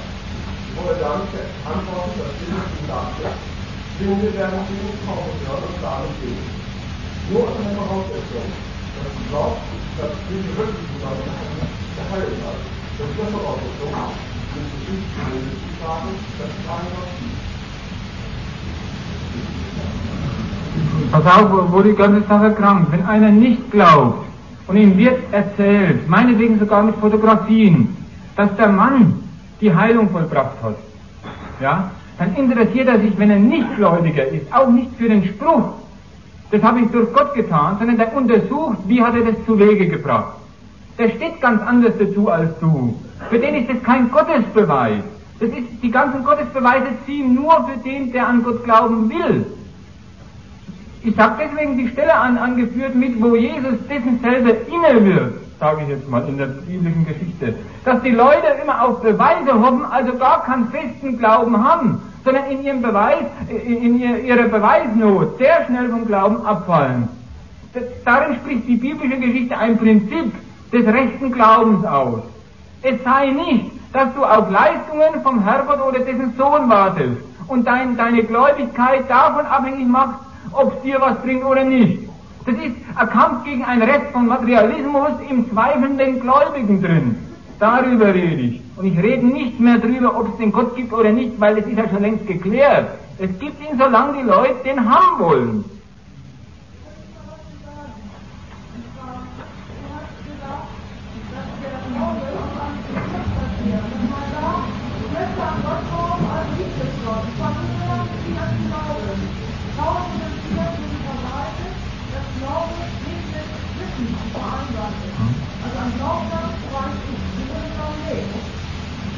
Nein, der kann nebenher alles Mögliche wissen. Kann sich trennen.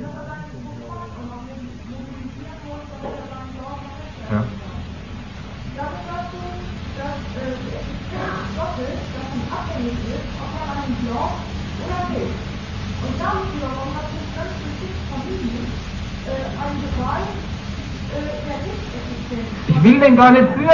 Ja, genau. Äh, dieser Ist ein Gott. Aber das ist meine Frage. Das war das war tatsächlich. Wie kann man das Menschen? Das möchte ich ja wissen.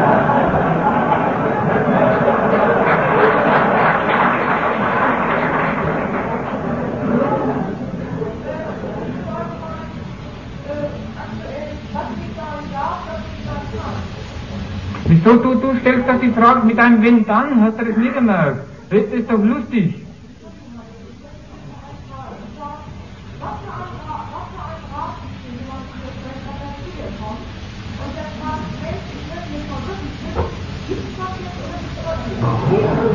Der fragt doch gar nicht nach Rat.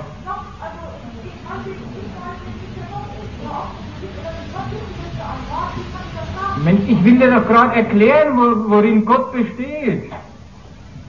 Das, das ist das Konstrukt von Leuten, die glauben und in dem Konstrukt treiben sie sich theoretisch und praktisch um. Das erkläre ich gerade.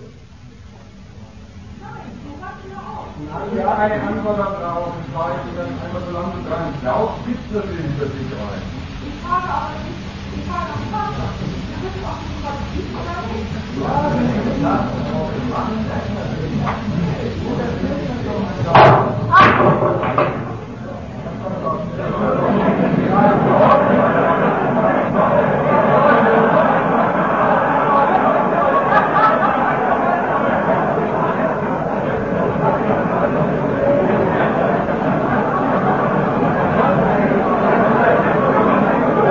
Also, bist du fertig?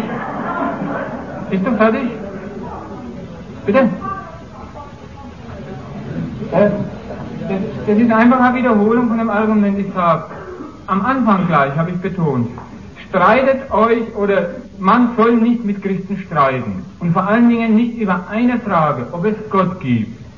Denn der Witz ist der, der Ausgangspunkt des Gesprächs besteht darin, dass der Mensch meint, es gibt ihn. Er glaubt an ihn. Also macht er die ganze Welt so oder anders zum Beleg der Existenz Gottes und er kriegt immer raus, was er oben reingesteckt hat. Und der andere, der streitet und sagt, es gibt doch keinen Gott. Der kann, und selbst dann steht er schlecht da, höchstens wie die Aufklärer verfahren und kann sagen, a windiges Bürschlein ist ja euer Herrgott. Das geht, ja, was der sich alles erlaubt mit den Menschen. Klar, man kann so argumentieren, aber ich glaube, dass sich ein echter glaubender Mensch dadurch nicht verunsichern lässt. Der stellt immer wieder die Frage, ja, und wo ist er denn? Wo, wo zeigt er einmal, dass er nirgends ist? Ihr fordert mich ja immer auf, zeig einmal, dass der Herrgott nirgends steckt. Wann soll ich Ihnen das zeigen? Worin ist denn falsch? Ja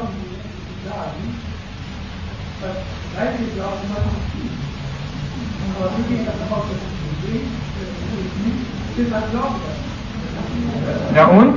Du sagst ganz richtig das, was ich ständig vertrete. Wir gehen davon aus, dass es ihn gibt, deshalb glauben wir an ihn. Jetzt untersuch mal das Wort deshalb in deinem Satz. Vordersatz, wir gehen davon aus, deshalb glauben wir an ihn. Das ist genauso wie das. Ich denke, die Welt ist ein grüner Käse, deshalb glaube ich dran. Das ist die Logik.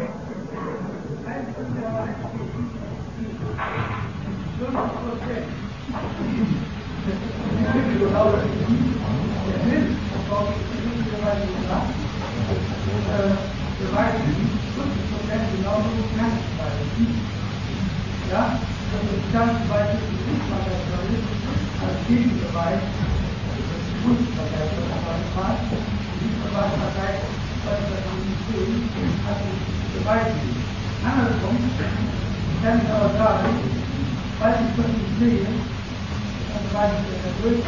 Habe ich aber gar nicht gesagt.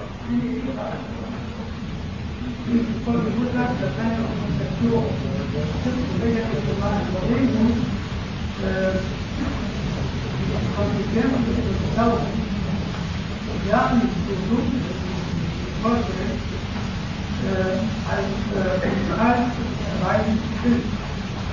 Die Konsequenzen des Glaubens, da will ich noch drauf zu sprechen kommen, sind nicht nur dumm, sondern furchtbar. Es ist eine einzige, eine einzige Serie von Gewalt. Und zwar meine ich dann nicht die, die Geschichte des Christentums, die, die kenne ich auch. Aber da meine ich das Resultat im heutigen modernen Christentum. Das, da meine ich, was, was ein Papst macht, der als, als, als zweite, zweite Flanke für die, für die internationale Politik des Imperialismus in der Welt rumzieht und missioniert, was der heißt, das meine ich. Das Zynismus der Macht. Ja, ja. Ich sage, schließt sich aus, gegen jede Ausbeutung zu sein und für einen Herrgott zu sein. Da komme ich noch drauf. Das schließt sich aus.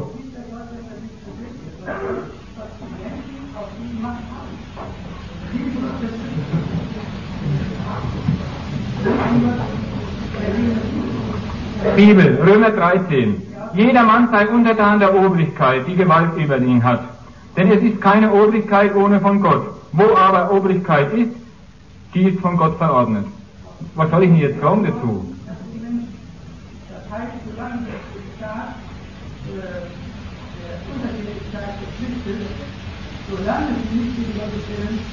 Ja, jetzt fängt er an zu interpretieren. Jetzt kommen wir auf einen theologischen Streit. Ja, in der Bibel stehen immer beide Seiten drin. Ist das gerade Witz an meinem Vortrag. Manchmal muss man sich auflehnen, manchmal muss man draufhören. Und jetzt sagt dann die Religion die Kriterien dafür. Was? Deswegen.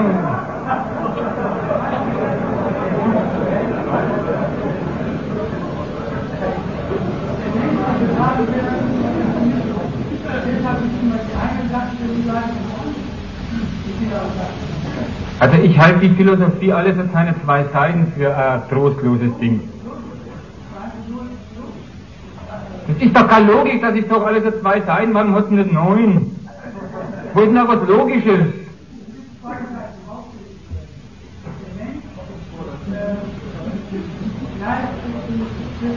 Was? Das lasse ich mir nicht nachsagen. Der Mensch neigt zu Extremismus, sagt er. Sein Schmarrn.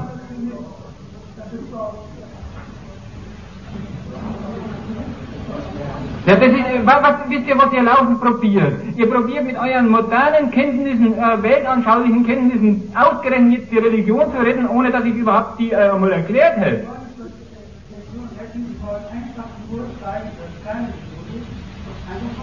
Ja, ich weiß, das ist nämlich die einzige Methode, die man überhaupt backen kann. Das kenne ich schon, das Geschichtler. Ich bin ja auch ein Profi, ja.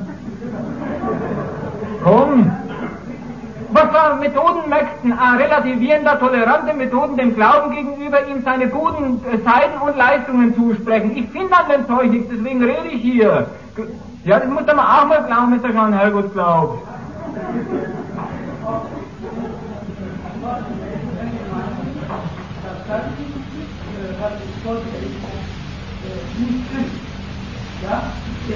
Was stimmt denn nicht? Du sagst doch,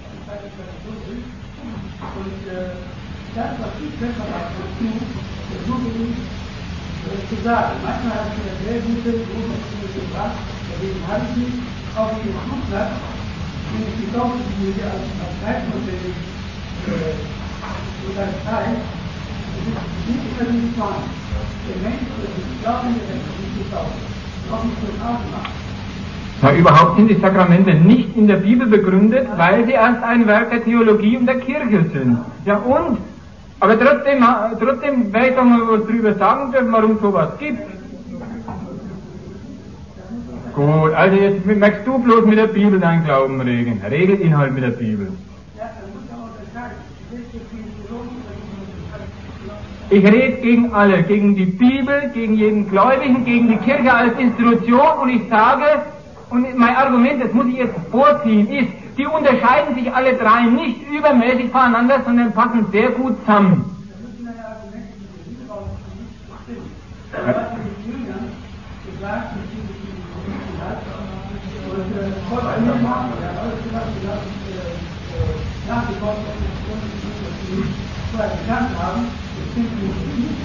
Er hat mich vorher gerufen, ich bin gerne bereit, bereit, das ist doch dein Problem. Dann ich zur Arbeit gegangen und dann hat er nach einiger Zeit noch weiter gefordert hat. Ja, und dann sind sie agitieren gegangen. Ein verdammt ist doch nicht, ich bin doch kein Christ. Sagen Quatsch.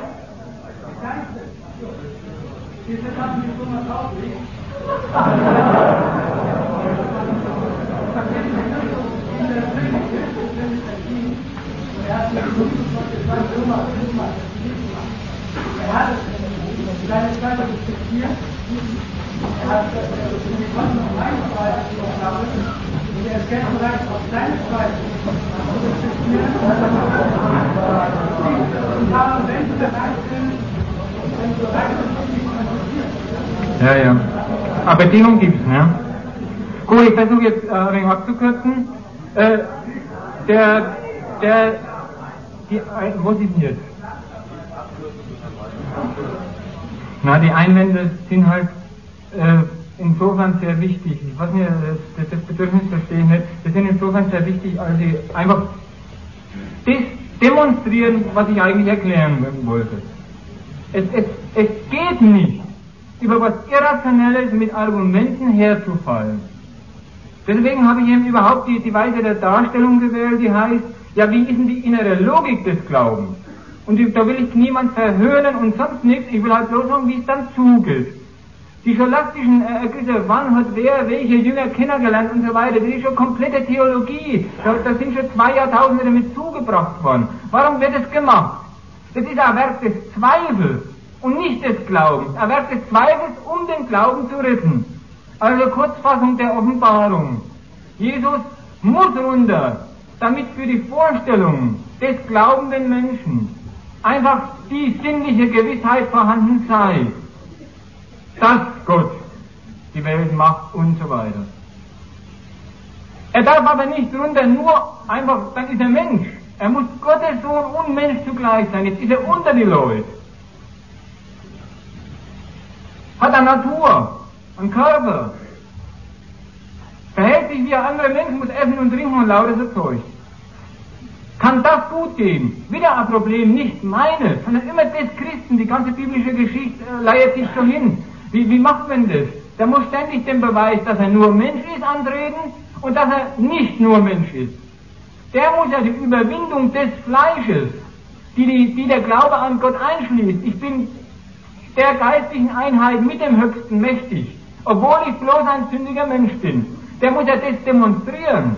Lehre und Leben Christi sind ja eins für den Christen. Da darf, doch kann, darf sich doch nichts beißen. Und weil sich da nichts beißen darf, beißt sich alles. Er muss nämlich eben beides leisten. Also was macht er? Erste, äh, erste äh, Geschichte war das mit dem Wundern. Er macht die Wunder und trotzdem versagt er seinen Gefolgsleuten. Die Wunder zum Argument für den Glauben zu machen. Er sagt sogar in Matthäus 7, 2, 7 22, sagt er sogar, na, da kommen noch viel, die Wunder machen und so weiter. Aber die habe ich nicht erkannt. Will heißen, äh, das hat nichts damit auf sich, dass das dann der rechte Glaube wäre, wegen der Wunder irgendeiner Kirche beizutreten. Also immerzu geht hin und her. Echter Glaube bedarf nicht des Nachweises, andererseits bedarf er des prinzipiellen Nachweises. Gott lebt, existiert mitten unter uns, ist der Erlöser, hilft uns bei unserem Kampf gegen unsere Sünden und so weiter. Immer dieses Hin und Her. Am härtesten wird diese Sache dadurch, dass wenn der Gottessohn als Menschensohn rumläuft, rum, äh, dass er die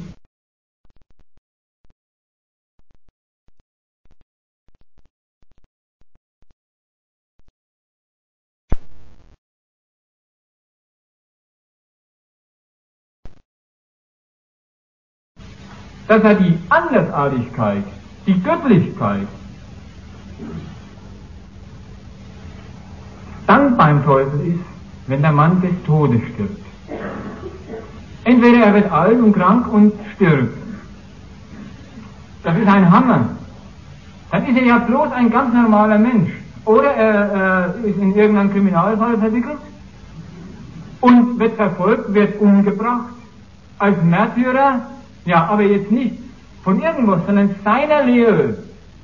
Und das hat die biblische Geschichte durchkonstruiert. Jesus als Märtyrer seiner Lehre. Der Gläubige hat in, Jesus ein Beispiel, der für sein Glauben einsteht, deswegen verfolgt wird wie ein Verbrecher und noch den Staat, den damaligen, das Kaisertum.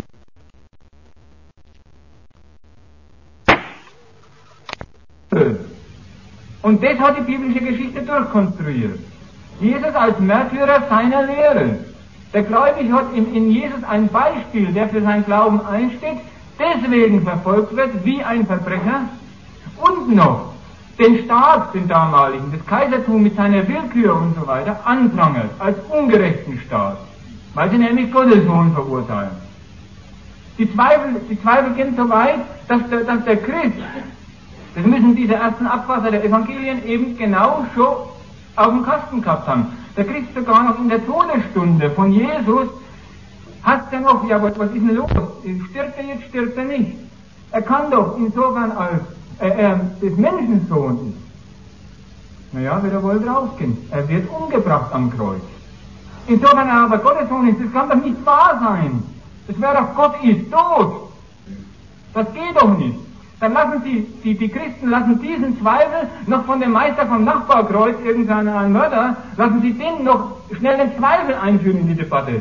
Sagen, hey, du, du sagst doch immer, du bist Gottes Sohn, schreit er vom Kreuz rüber. Dann steig doch herab.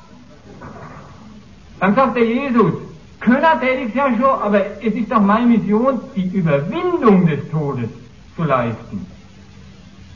Also der, der Witz ist, das Spiel ist, äh, der Beweis ist kein materialistisch-sinnlicher, der, der geleistet wird. Deswegen sind auch alle Kritiken, war es denn wirklich so? Historische Forschungen und so weiter, sind unnütz. Der Jesus kann all das gemacht haben, was in der Bibel steht. Das interessiert mich überhaupt nicht. Beweiskraft hat er für den Glauben. Nicht aber für an, der, der historisch naturwissenschaftlich zu Werke gehen und sagt, was war denn da seiner Zeit los im, im Judenland und dies und jenes. Das, das, das, für den hat nie Beweiskraft. Also immer wieder sucht sich der Glaube seine Fortsetzung im Evangelium. Und er denkt sich auch die Geschichten aus. Es gibt Verräter, war schon angedeutet, es gibt an Zweifel sogar unter den Jüngern. Also unter denen, die schon Professionelle waren, die schon alles aufgegeben hatten, die die Abstraktion vom weltlichen Erwerb und sowas äh, über, hinter sich hatten. Die gesagt haben, wir, wir sind Agitatoren der Kirche. Selbst die befallen noch Zweifel, aber immer um durch den Glauben wieder konvertiert zu werden. Sagen wir was zu konvertiert. Die Auferstehung ist auch ein lustiger Sache, die ist bezeugt. Aber nur durch die Gläubigen.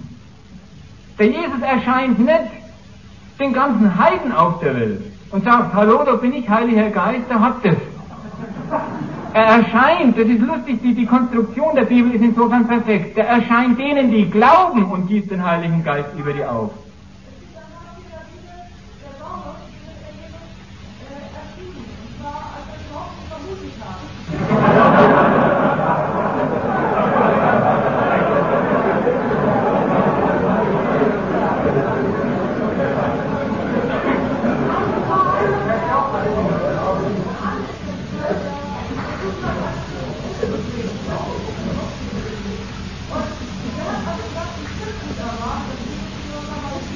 Ja, ich genauso wie ich bin sogar wie mir.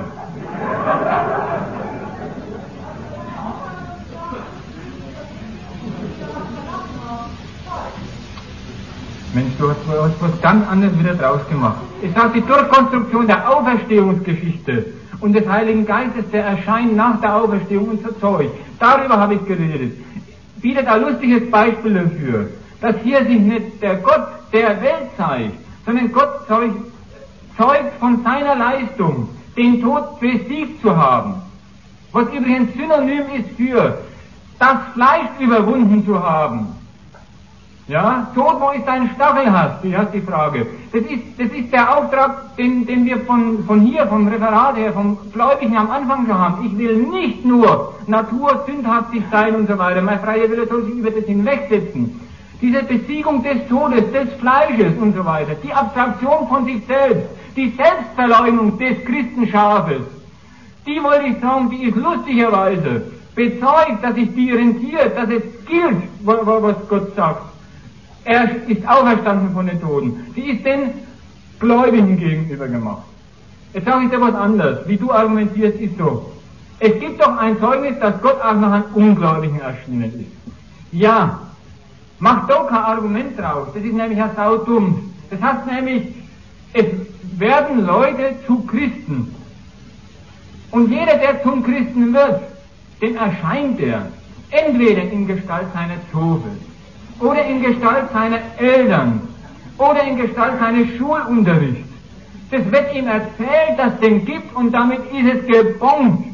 Der christliche Glaube, und das ist seine Gemeinschaftlichkeit, beim Kinde zumindest, kommt, und da hat sogar der Hegel recht, der kommt wie alles andere zunächst aufs Kind als Autorität zu. Das ist, das ist genauso, wenn ich am Kind jetzt irgendein Naturgesetz erkläre. Dann hat es auch Autorität oder ein anderes Gesetz vom Staat gemachtes.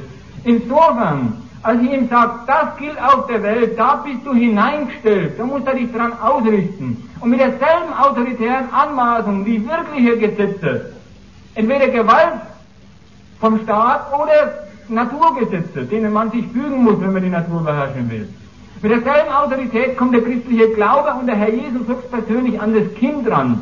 Also du darfst mir sagen, weil ich einen Witz aus der Bibel erklärt habe, der erscheint den Gläubigen nach der Auferstehung. Dass er jetzt nicht sagen, er ist doch aber auch Ungläubigen erschienen. Denen muss er noch allweil erscheinen, weil sonst ist keine Konversion fällig. Also, dir ist er wohl auch erschienen.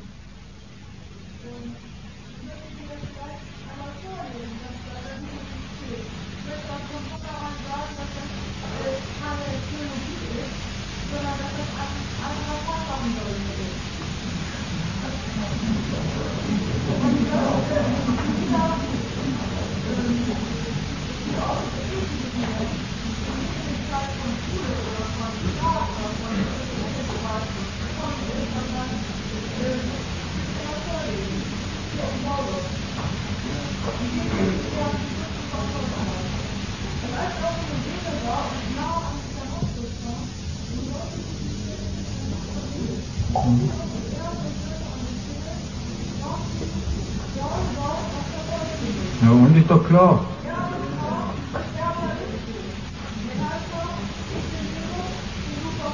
Na und? Ja, und was sagt er jetzt dazu?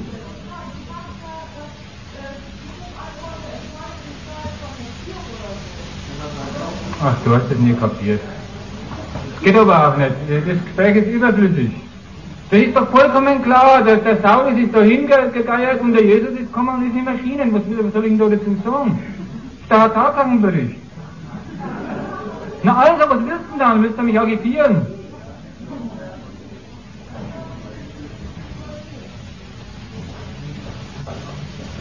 Ich, ich, weiß nicht, was du willst, was, sollen die, was willst du beweisen darüber? Na also, dann lass es.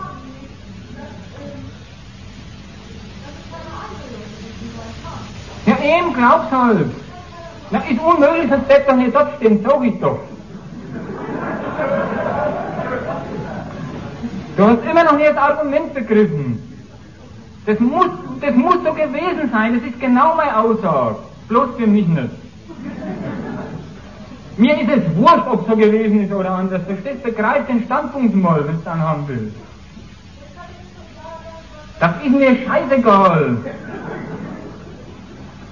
Verstehst du, das ist doch dein Problem, das zu beweisen, wie das in der Apostelgeschichte war. Wenn du an, an Christus glauben willst, dann tu's halt in Gottes Namen. Oder in dem sein Namen.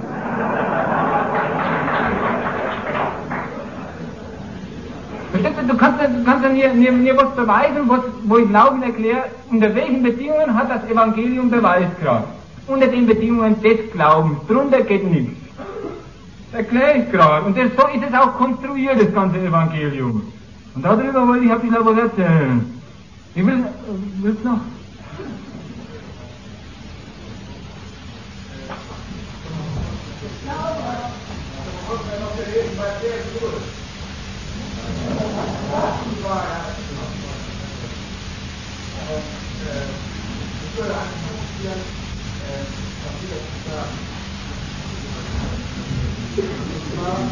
Thank you. Dass da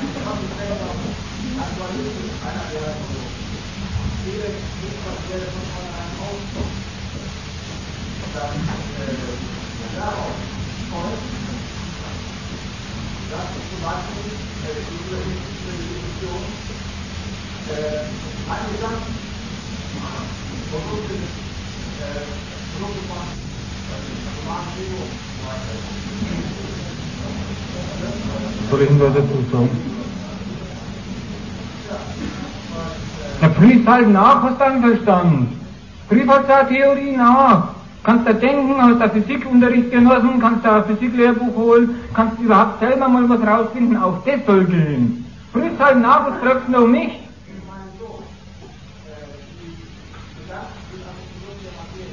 Ach, das ist doch ein Quatsch. Überleg doch denn die Logik dieses Satzes. Was ist nicht Produkt der Materie? Du kannst sagen, Jesus ist Produkt der Materie, das Titin ist Produkt der Materie, du merkst, das Urteil hakt schon daran, dass das, was da ausspricht, als Prädikat über das die Gedanken, sei Subjekt, über das da Aussage macht, dass das Prädikat auf tausend andere Sachen genauso passt, dass da eine ziemlich gleichgültige Aussage über die, den, den, den, den Gegenstand Gedanke macht. Ja, du weißt doch nie, was ein Gedanke ist. Geschweige denn richtiger und falscher, wenn es da immer zu herleitet, ist Produkt von Materie. Natürlich spielt die Materie in deinem Hirn und in meinem Rollen, wenn wir denken. Aber deswegen ist dann nicht die Erklärung des Gedankens geleistet, wenn ich sage, Produkt von Materie. Das ist genauso dumm, wenn ich sage, es gibt Immaterielles. Da kann man sich ewig drüber streiten, da kann man zwei Philosophenschulen ausmachen. Der Witz ist doch, dass der Gegensatz von Idealismus, Materialismus stinkt bis zum Himmel, so langweilig ist er.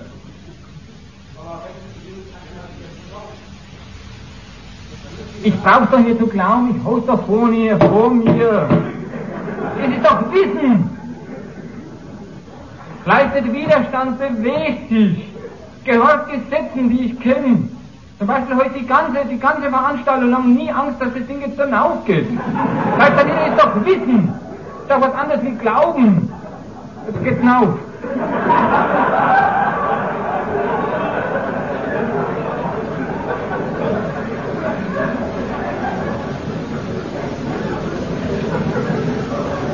Also, ich, ich muss, muss, wirklich sagen, ich bin überrascht, ausgerechnet im, im Bremener Glaubensfront anzutreffen. Andererseits passt genau dazu.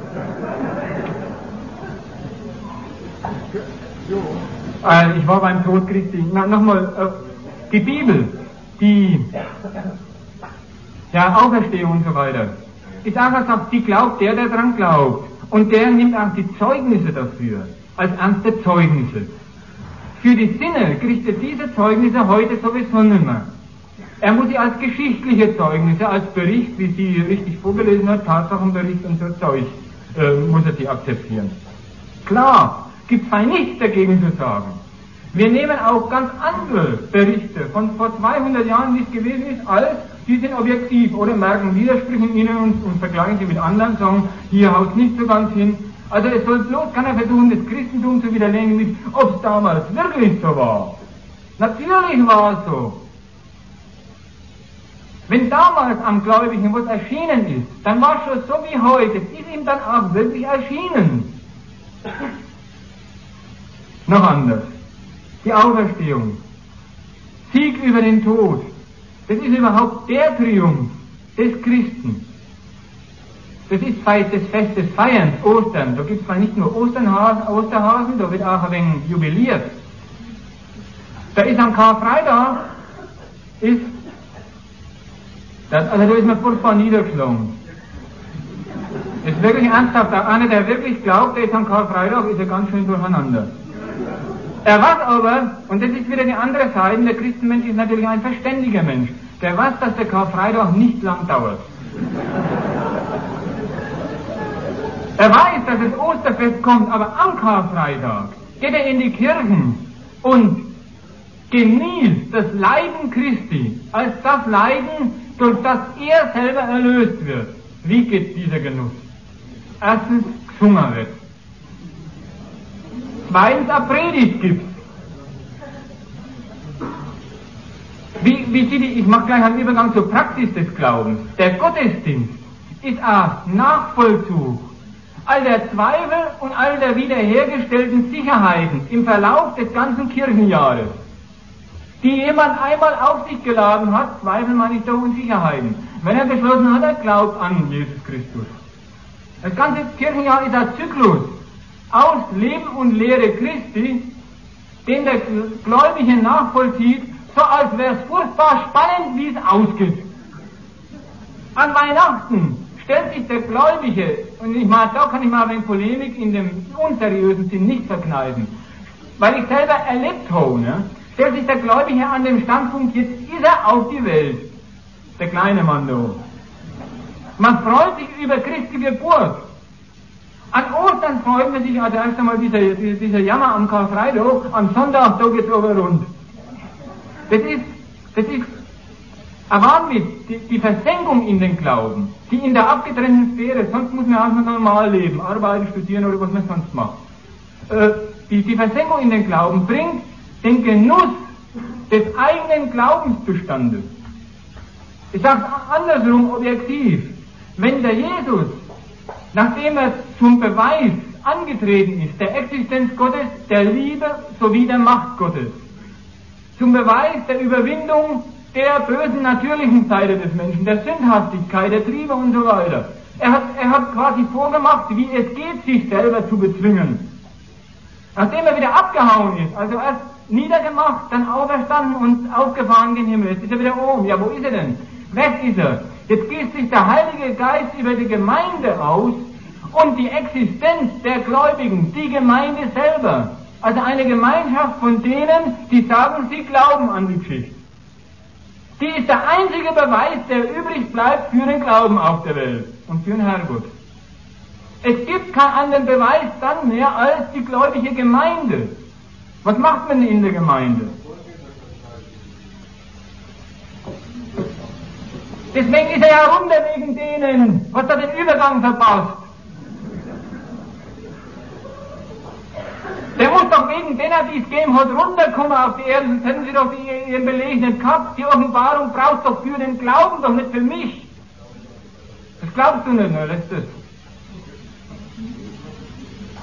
So kompliziert ist das nicht. Naja, das ist halt einfacher.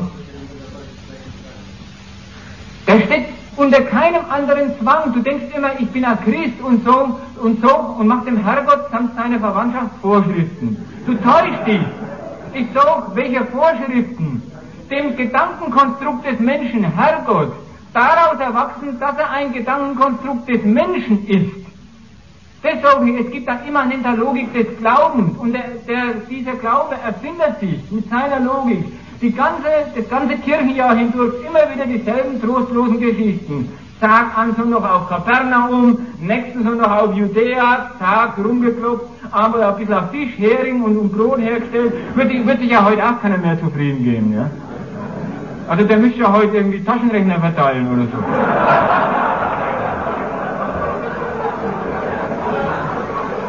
Und ich sag, es ist, es ist, es ist die Wiederholung des immer gleichen Auf und Ab von Zweifel und Glauben. Aber nur für den Gläubigen. Der andere hat keiner Zweifel an, an Gott. Versteht, ihr setzt mir immer mir unterstellen, ich hätte Zweifel an Gott. Die haben die Zweifel, die betätigen sie das ganze Jahr über, behaupte ich. Zum Beispiel, alle, die hier an Gott glauben, ja, die hier anwesend sind, sind hier deswegen, weil sie gleichzeitig zu ihrem Glauben noch Zweifel haben. Jetzt macht euch einmal den Gedanken, bevor ihr gleich wieder... Nein, du sollst nicht erst nachdenken. Das ist ja ungeheuerlich, jetzt wählst du dich gleich. Warum hast du deine Bibel dabei? Ich habe mir überlegt, ob ich sie überhaupt mitbringe.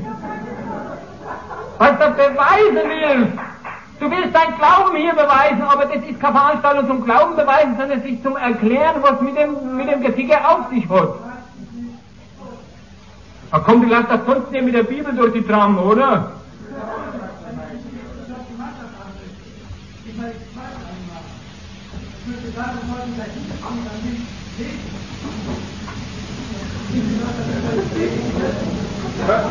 Können wir mal die Frage klären, ob es diesen Vorteil hätte für Gläubige oder für Glauben? Das ist nicht interessant. Was, was auch? Ob das, wenn einer glaubt, ob das einen Vorteil für den haben könnte. Komme ich drauf zu sprechen? Ja. Die Betätigung des Glaubens geschieht mit, der, mit dem Vollzug der biblischen Geschichte. Ganz einfach als Gottesdienst.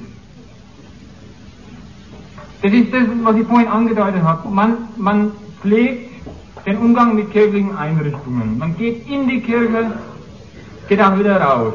Was macht man in der Kirche? Man abstrahiert von sich selber als Werkeltagsmensch. Diese Abstraktion heißt, ich tue Verzicht auf das, was mich sonst quält und bewegt. Ich bin eins mit den anderen Gemeindemitgliedern.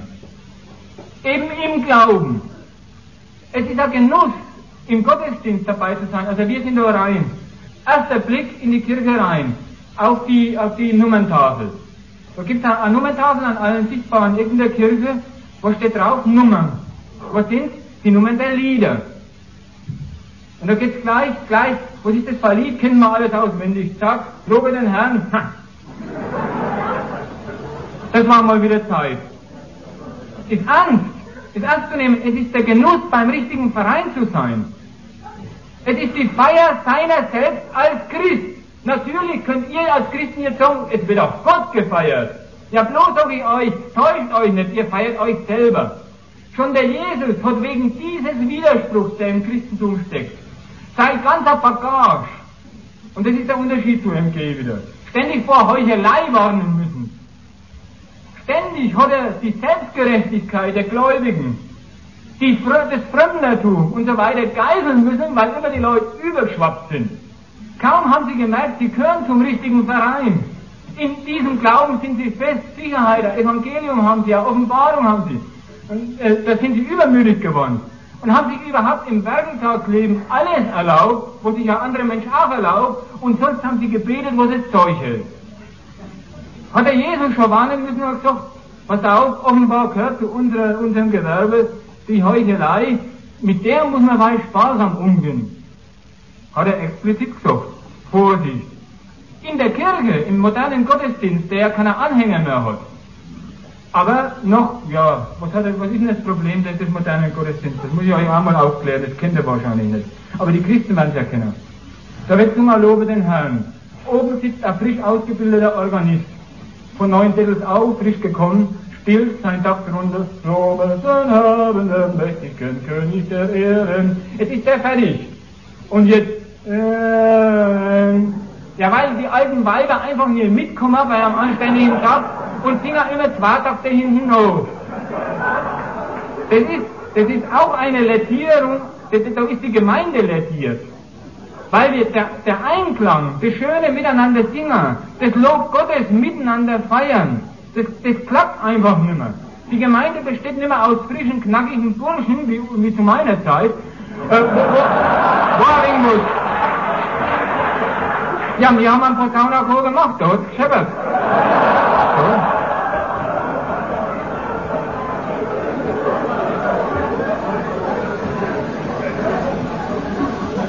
So. Sondern es ist eine, Parzellierung. Einerseits wird die Jugend über Schule und Erziehung noch zum Christentum versucht hinzuführen, andererseits flippen die Leute, die mit den Nöten des kapitalistischen Werkeltags zu tun haben, aus der Kirche immer mehr aus. Das betrifft den Satz im, im Flugblatt heute, wenn Sie alle in die Kirche hineingingen, gönnen, gönnen Sie gar nicht es, das Fassungsvermögen der Kirche wird über, überfordert, fast es. Die Menschheit ist nicht praktizierend im Glauben, sondern sie hat, sie hat was anderes aus dem Glauben gemacht. Und das ist jetzt das, das Verlangen, das er angemeldet hat. David, wie, wer hält denn das eigentlich aus? Glaube und normale Sorgen nebeneinander zu praktizieren. Es gibt natürlich eine besondere Stellung in der Welt. Das ist, man wird Glaubensprofi.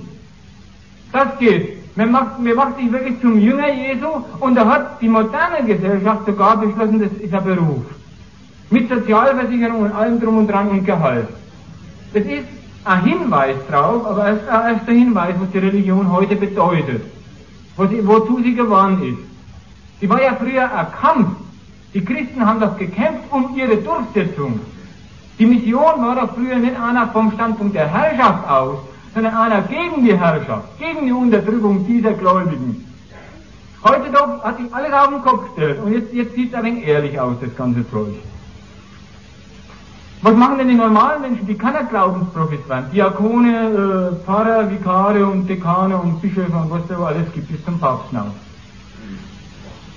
Die Leute können natürlich den Sonntagvormittag in der Kirche zubringen, aber dann wirklich zu dem Zweck, und es gibt äh, im, im Land, auf dem Land noch stärker als in den Städten, da hängen nur noch die alten Weiber rum. Aber in, in, auf dem Land, da gibt es noch sowas wie es, ist, es sind zwei Stunden der Erbauung. Die werden, die werden legitimiert. Solange wie ich in die Kirche sitze, mache ich nichts verkehrt. Solcher Strich gibt's da. Und die treffen Tage auf. Bloß stimmen tun sie nicht. Es ist natürlich verkehrt, da drin zu haben, die sollen lieber aus dem Frühschoppen gehen. Da ist der Sonntagvormittag versaut. Sagen aber nein, nicht versaut, es ist mir ein Genuss. Schöner Lieder, ein schöner Predigt. Ihr müsst mal den Standpunkt überlegen, den jemand hat, der glaubt und geht in die Kirche. Schöner Predigt, das ist bei mir. Heute hat er aber wieder agitiert und überzeugt. Der Genuss des Glaubens und die Feier Gottes geht aus von dem Standpunkt der Wahrheit. Die bringt den nicht durch Agitation hervor. Also, der Pfarrer wird sich hüten, auf die Kanzel zu gehen und zu verkünden, was mal auf, Leute, ihr habt das sicher, ihr habt das sicher, äh, seid ihr noch nicht mehr ganz dicht oder glaubensfest, wollen wir mal wieder ein paar Gottesbeweise führen.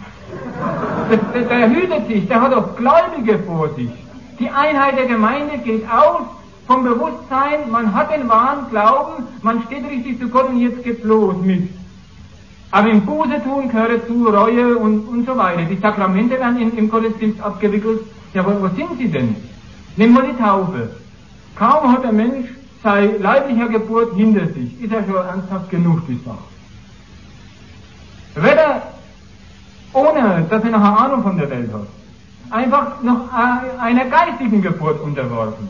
Es wird ihm mit, mit kaltem Wasser mitgeteilt, kann er nie, nie und nimmer verstehen, dass hier auf der Erde nicht nur ein Platz im natürlichen Sinn, raum- zeitmäßig für ihn ist, sondern auch im geistigen Sinn. Er wird in die Gemeinde eingeführt. In der anderen Sakrament, die, die Beichte, das, das, das, ist, das ist die, die gewaltigste Erfindung und ist die Spitze der religiösen Heuchelei. Der Christ tritt hin vor dem Stellvertreter Gottes und macht ideell durch innere Einkehr, Konversion, Reue Buße, sagt es halt, seine als bös gewussten Taten ungeschehen. Er geht rein und hinterher sind sie ihm verziehen. Eine Bedingung, er muss es ernst mahnen. Das ist doch das Leichteste von der Welt. Das mahne ich doch sofort an. Also ein Sakrament, das überhaupt die, die, wie sagt man da, die Schizophrenie im ernsten Sinn des Christenmenschen schön dokumentiert. Er weiß, er ist ein Sünder. Er weiß, er bleibt ein Sünder. Er weiß, er wird ein Sünder sein. Aber im Moment macht er mal den alten Rotz, der wird einmal abgetragen die innere Einkehr, die nichts ändert an seinem, an seinem Leben, auch an seinen Nöten und praktischen Sorgen. Er muss ja nach der Kirche, muss er ja wieder, was, was ist, muss halt was machen, zur Arbeit gehen, sich irgendwo bewähren in der Welt, sich durchschlagen. Nein, er macht sich ja Stunden zurecht, wo, wo er bitter ernst nimmt, dass seine Reue das Ungeschehen machen durch den Herrgott, durch dessen Leistung er verzeiht, er vergibt, bewirkt. Wahnsinn. Abendmahl, noch höher auf die Spitzen. Die Vereinigung, die Unio Mystica, die Vereinigung mit Gott. Damit muss man überlegen, es sind moderne Menschen. Und moderne Menschen haben sogar eine Ahnung davon, was etwas wirklich ist und was ein Symbol für was ist. Dennoch gibt es einen Streit zwischen zwei Kirchen über, ob die Oblaten jetzt der Leib Gottes ist oder bloß dafür steht. Allen Ernstes wird unser an, heute geboten. Immer noch ist die Frage Transubstantiation oder nicht von einer Kirche und die andere nahe ist bloß Symbol. Nimm hin, dies ist mein Leib. Wird jedes Mal so. Dann frisst man die Obladen trocken im Maul. Aber warten wir schon wie ein Blöder, dann kommt er ewig mit seinem Kirchen hinterher, weil er so die ganze Reihe schießen muss.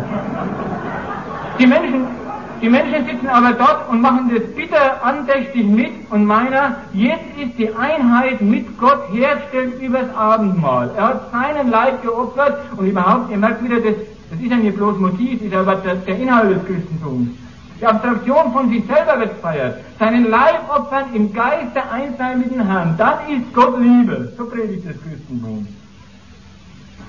Also, es sind, es sind Wahnsinnstaten, wo die ja, äh, du musst nachher wegen warten, ich, ich mach dann, mach da eine kurze Pause.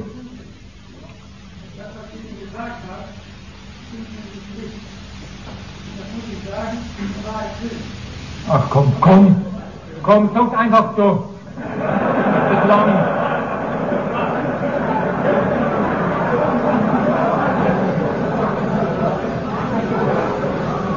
Ihr könnt, ihr könnt überhaupt nicht anders als so auftreten. Ne? Einmal nicht freien Wasser. Das hat von denen du erzählt hast, sind auch das Ach, du meinst, ich bin gegen Missstände in der Kirche? Du täuschst dich, Freund, ich bin, ich bin dafür, dass das Zeug weggeputzt wird. Ja, aber samt dein, dein, dein Ding da, dein Copyright, oh.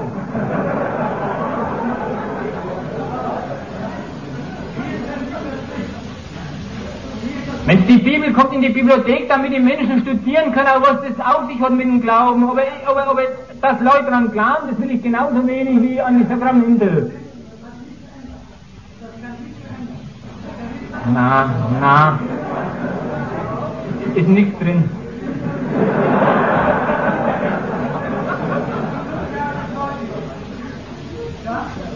Ja, ich war vorher 20 gläubig, die Tortur musst du dir mal vorstellen.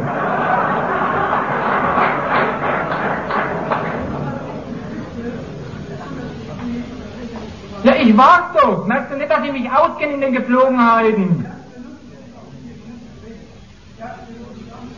Du redest doch nicht vernünftig, du sagst im Namen der Wahrheit willst das sagen. Und jetzt pass auf, was du gesagt hast. Dass du einen Unterschied haben willst, und zwar auch noch hier auf dieser Veranstaltung zwischen echter Bibel und dem, was die Theologen und die Kirchen draus gemacht haben. Und der Unterschied ist mir scheißegal. Glaub mir's halt. Na gut, dann kümmere dich um den Unterschied und verpflichte die Bischöfe und die ganzen Kirchengeier auf die Bibel. Mach's halt, du hast dann ein ganzes Leben lang einen Kampf zu führen. Das hat doch prima was zu tun.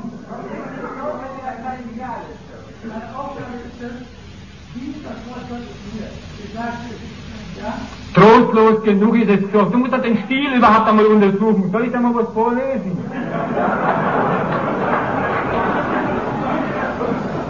Also das muss ich doch einmal anders lernen, das ist, ja ungeheuerlich. Äh, Judah zeugte Peretz und Shera von der Tamar. Peretz zeugte Hezron, Hezron zeugte Ram. Ram zeugte Aminadab. Aminadab zeugte Naheson. Naheson zeugte Salma. So spricht Gott.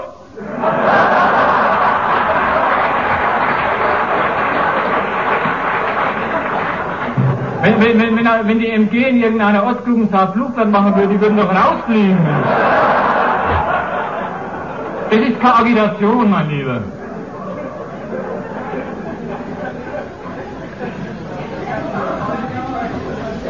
Mensch, glaub mal, ich will dich hier konvertieren, aber unterlass auch den umgekehrten Versuch. Aber auch ein äh, Bedingung, du das, was du als als Jugendlicher erlebt hast in Bayern oder das ist, in einer katholischen Gemeinde, wo alles sowieso Arbeitsleute Nein, ich bin, ich bin Lutheraner gewesen.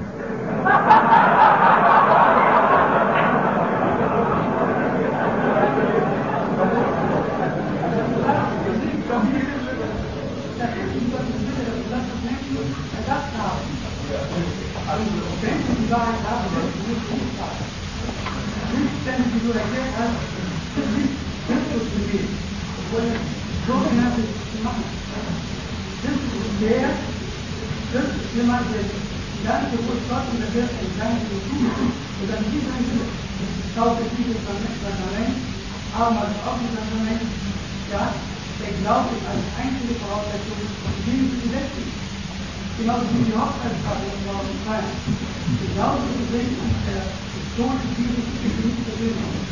Fußball? Nein.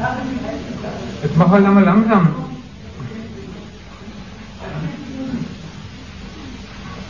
Also, also nochmal, verstehst ich, ich wollte das eigentlich vermeiden. Eine Konfrontation, die geht Christentum, Glaube oder nicht. Ich wollte sagen, es gibt aber Argumente, die betreffen den Glauben seiner Abwicklung, seine Verlaufsform. Darüber bin ich mir sicher, kann man manchen davon abbringen, aber das war nicht die Absicht. Die Absicht war eine aufklärerische. Wie ist die Logik des Glaubens und seine Praxis, auf die will ich noch kommen, beschaffen? Und jetzt kommt ihr daher als Christen und merkt, ja klar, da wird im Glauben nicht gerade ungeheuer günstig das Wort geredet. Mag sein. Aber warum der dann ausgerechnet für den Glauben eintretet? Also schon eine Bibel dabei habt. Ich brauche die als Referenz und zwar um eventuell mal was vorzulesen, was zu zeigen. Ihr braucht die doch für was ganz anderes. Ihr braucht die für den Glauben. Ja, seid ihr denn total verrückt, könnte ich sagen. Nein, ihr seid nicht, ihr seid bloß Christen.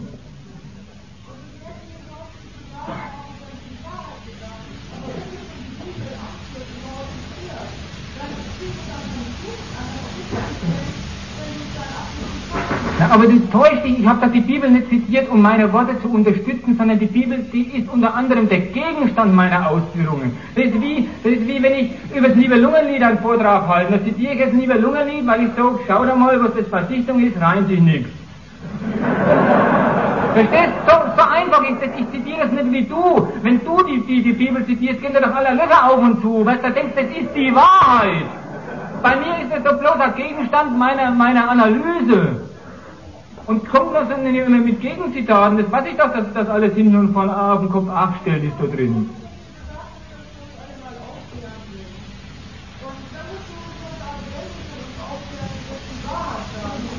Worüber?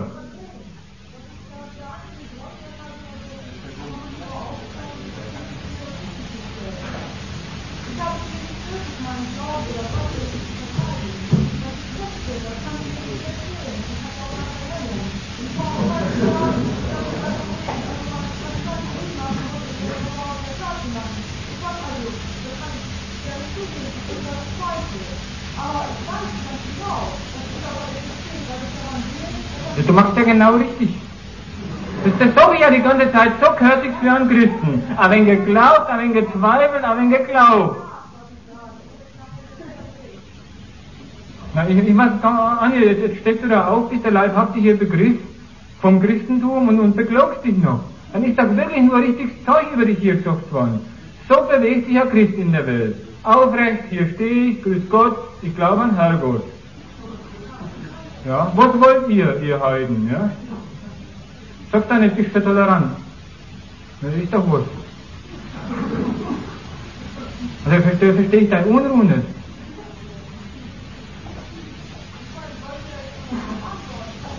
Nein, sollst du eben nicht.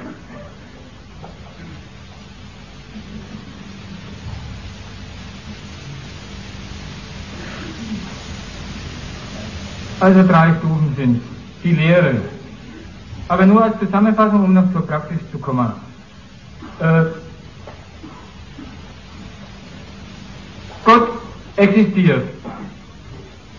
Zeigen des Gottes, seiner Existenz durch die Offenbarung, die gleichzeitig ein Zeigen für die Menschen ist, aber ein Zeigen, das Gott unternimmt. Die Offenbarung wird vom Herrgott bewerkstelligt. Er schickt uns seinen Sohn. Also immer ist der Mensch hier beteiligt, obwohl der Mensch das einzige äh, Ding ist, um den das, das Ganze kreist. Der gläubige Mensch braucht den Beleg, die Offenbarung. Offenbarung weg, hui, 200 Jahre noch, 2000 Jahre noch, keiner hat mehr ein Zeugnis. Worin besteht das eigenes, einzige Zeugnis? In der Gemeinde, in der Pflege des Glaubens. Und jetzt ist es komisch, und das, darauf wollte ich im Flugblatt raus, dass der Glaube natürlich am Arsch ist.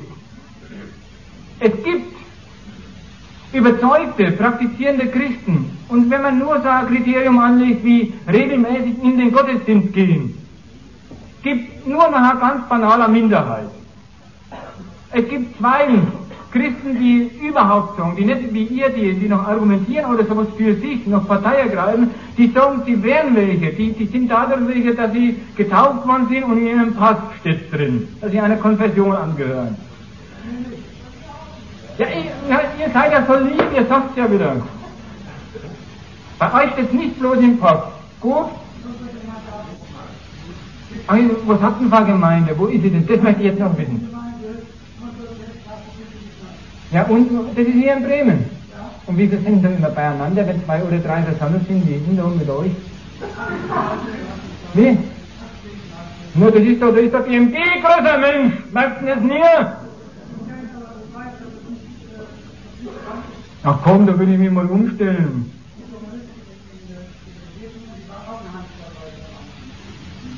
Ja klar, mir auch. Versteht? Es ist komisch, dass äh, wenn, wenn zum Beispiel jemand uns vorwerfen wird, wir, ihr seid doch als Sekt einer Minderheit, was er gibt als politischen Vorwurf hier in der Szene, ja, würde ich sagen, ja stimmt schon, aber was sagt das über die Qualität von unserem Zweck, unserem Ansinnen, unseren Argumenten aus? Kaum sage ich zu dir den Spaß, nur wie viel seid ihr denn dort? Schon allein die Erwähnung, dass das Christentum im Schwinden begriffen ist, bringt dich auf die Palme und du, du kommst mit der ganzen Werf deiner christlichen Glaubenshoffnung daher und sagst, aber es werden noch mehr. Weißt du hier, dass, dass das ja aller Rationalität spottet?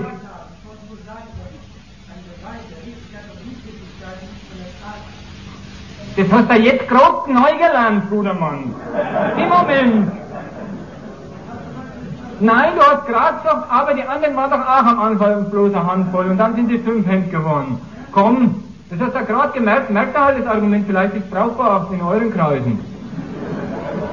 Es läuft ganz anders. Du fühlst dich sofort, kaum macht einer bloß die Feststellung, ihr Tatsachenbericht hat vorhin ja, die, der, der praktizierte Glauben ist mir übermäßig entwickelt, hier in der modernen deutschen Gesellschaft.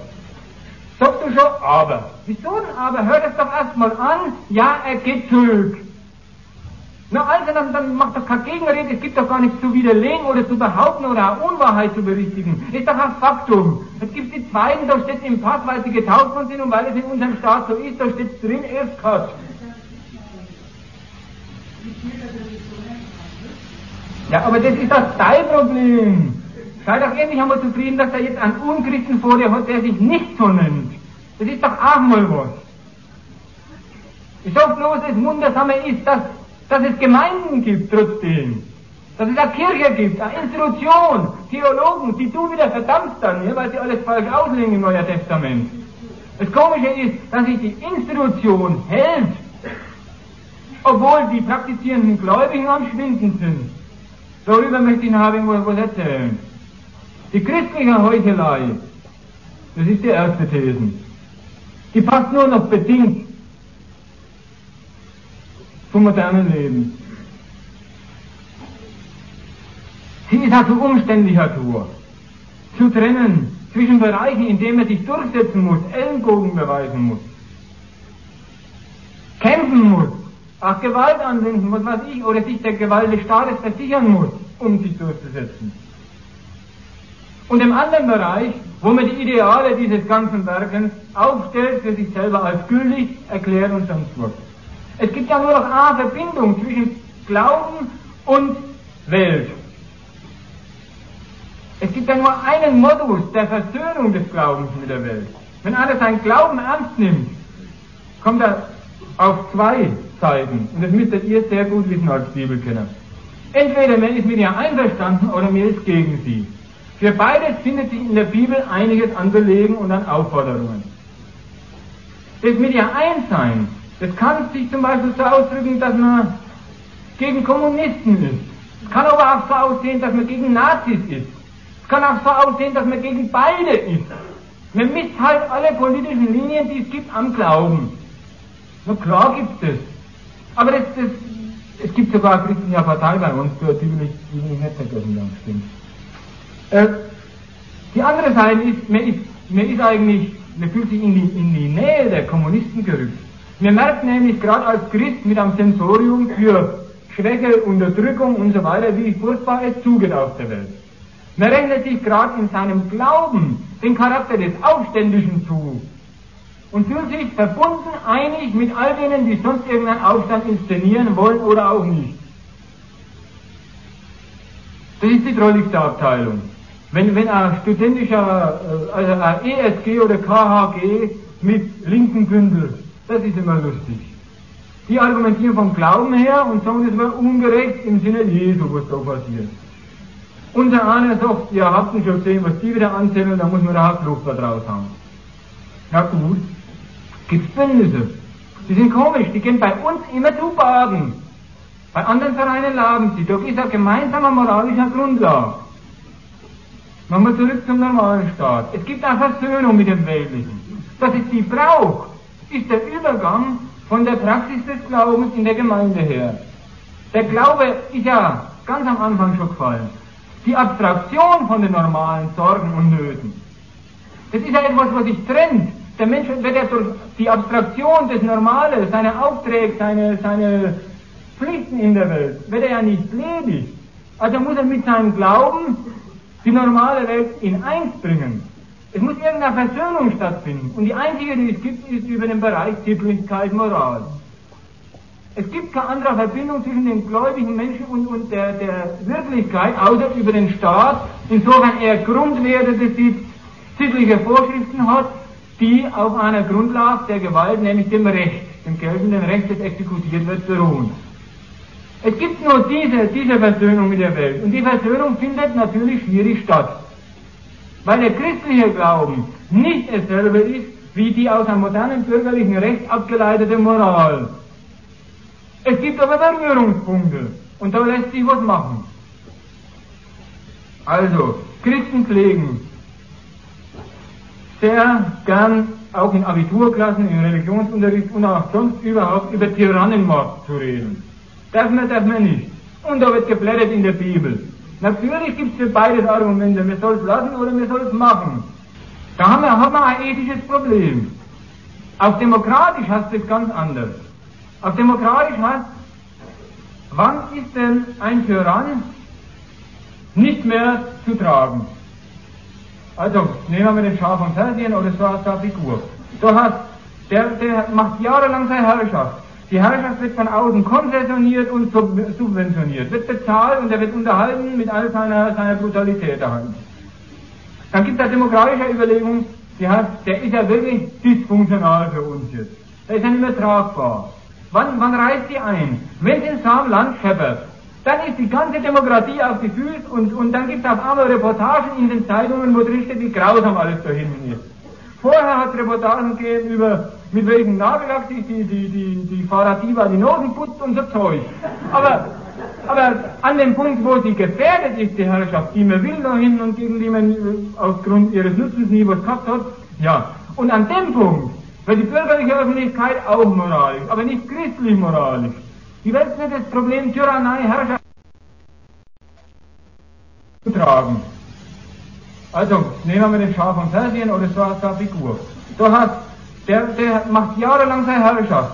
Die Herrschaft wird von außen konzessioniert und subventioniert, wird bezahlt und er wird unterhalten mit all seiner, seiner Brutalität daheim. Dann gibt es eine demokratische Überlegung, die heißt, der ist ja wirklich dysfunktional für uns jetzt. Der ist ja nicht mehr tragbar.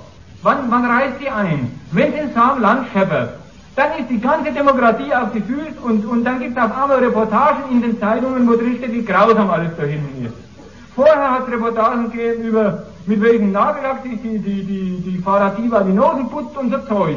Aber, aber an dem Punkt, wo sie gefährdet ist, die Herrschaft, die man will da hinten und gegen die man aufgrund ihres Nutzens nie was gehabt hat, ja. Und an dem Punkt wird die bürgerliche Öffentlichkeit auch moralisch, aber nicht christlich moralisch. Die Welt wird das Problem Tyrannie. Gebot der Christen. Sei untertan aller Obrigkeiten, sie ist nur von Gott. Das, das, der zweite Abteilung verstreut sich über die ganze Bibel von Alten bis zum Neuen Testament ist, es gibt natürlich Obrigkeiten, äh, bei denen soll man so mit dem untertänig sein, allerdings das locker angehen lassen. Weil, erstes Argument, die Knechten des jüdischen Volks. Zweitens, sie lassen unseren Glauben mir zu. Ja, die beziehen es halt auf sich. Da gibt es halt Ungerechtigkeiten. Die moderne Ungerechtigkeit, die hat, Wann ist unsere Demokratie? Ja, dann können sich Christen einigen. Mit Kommunisten, mit Ostermärklern, mit sonst allem. Da gibt es Bündnis Christen genauso, wie sich Christen mit der herrschenden Politik auch ihrer Berührungs- und Bündnispunkte suchen. Also, es gibt ja christliche Partei.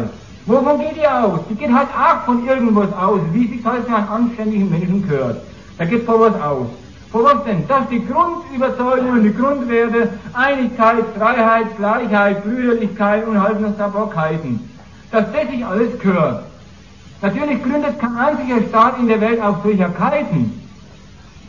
Der Staat, der hat auf ganz anderer Grundlage. Da ist Ökonomie, da muss Reichtum her, da muss Militär her, da muss Gewalt her, um die Leute zusammenzunudeln, wenn sie frech werden, nach außen hin braucht es erstärken.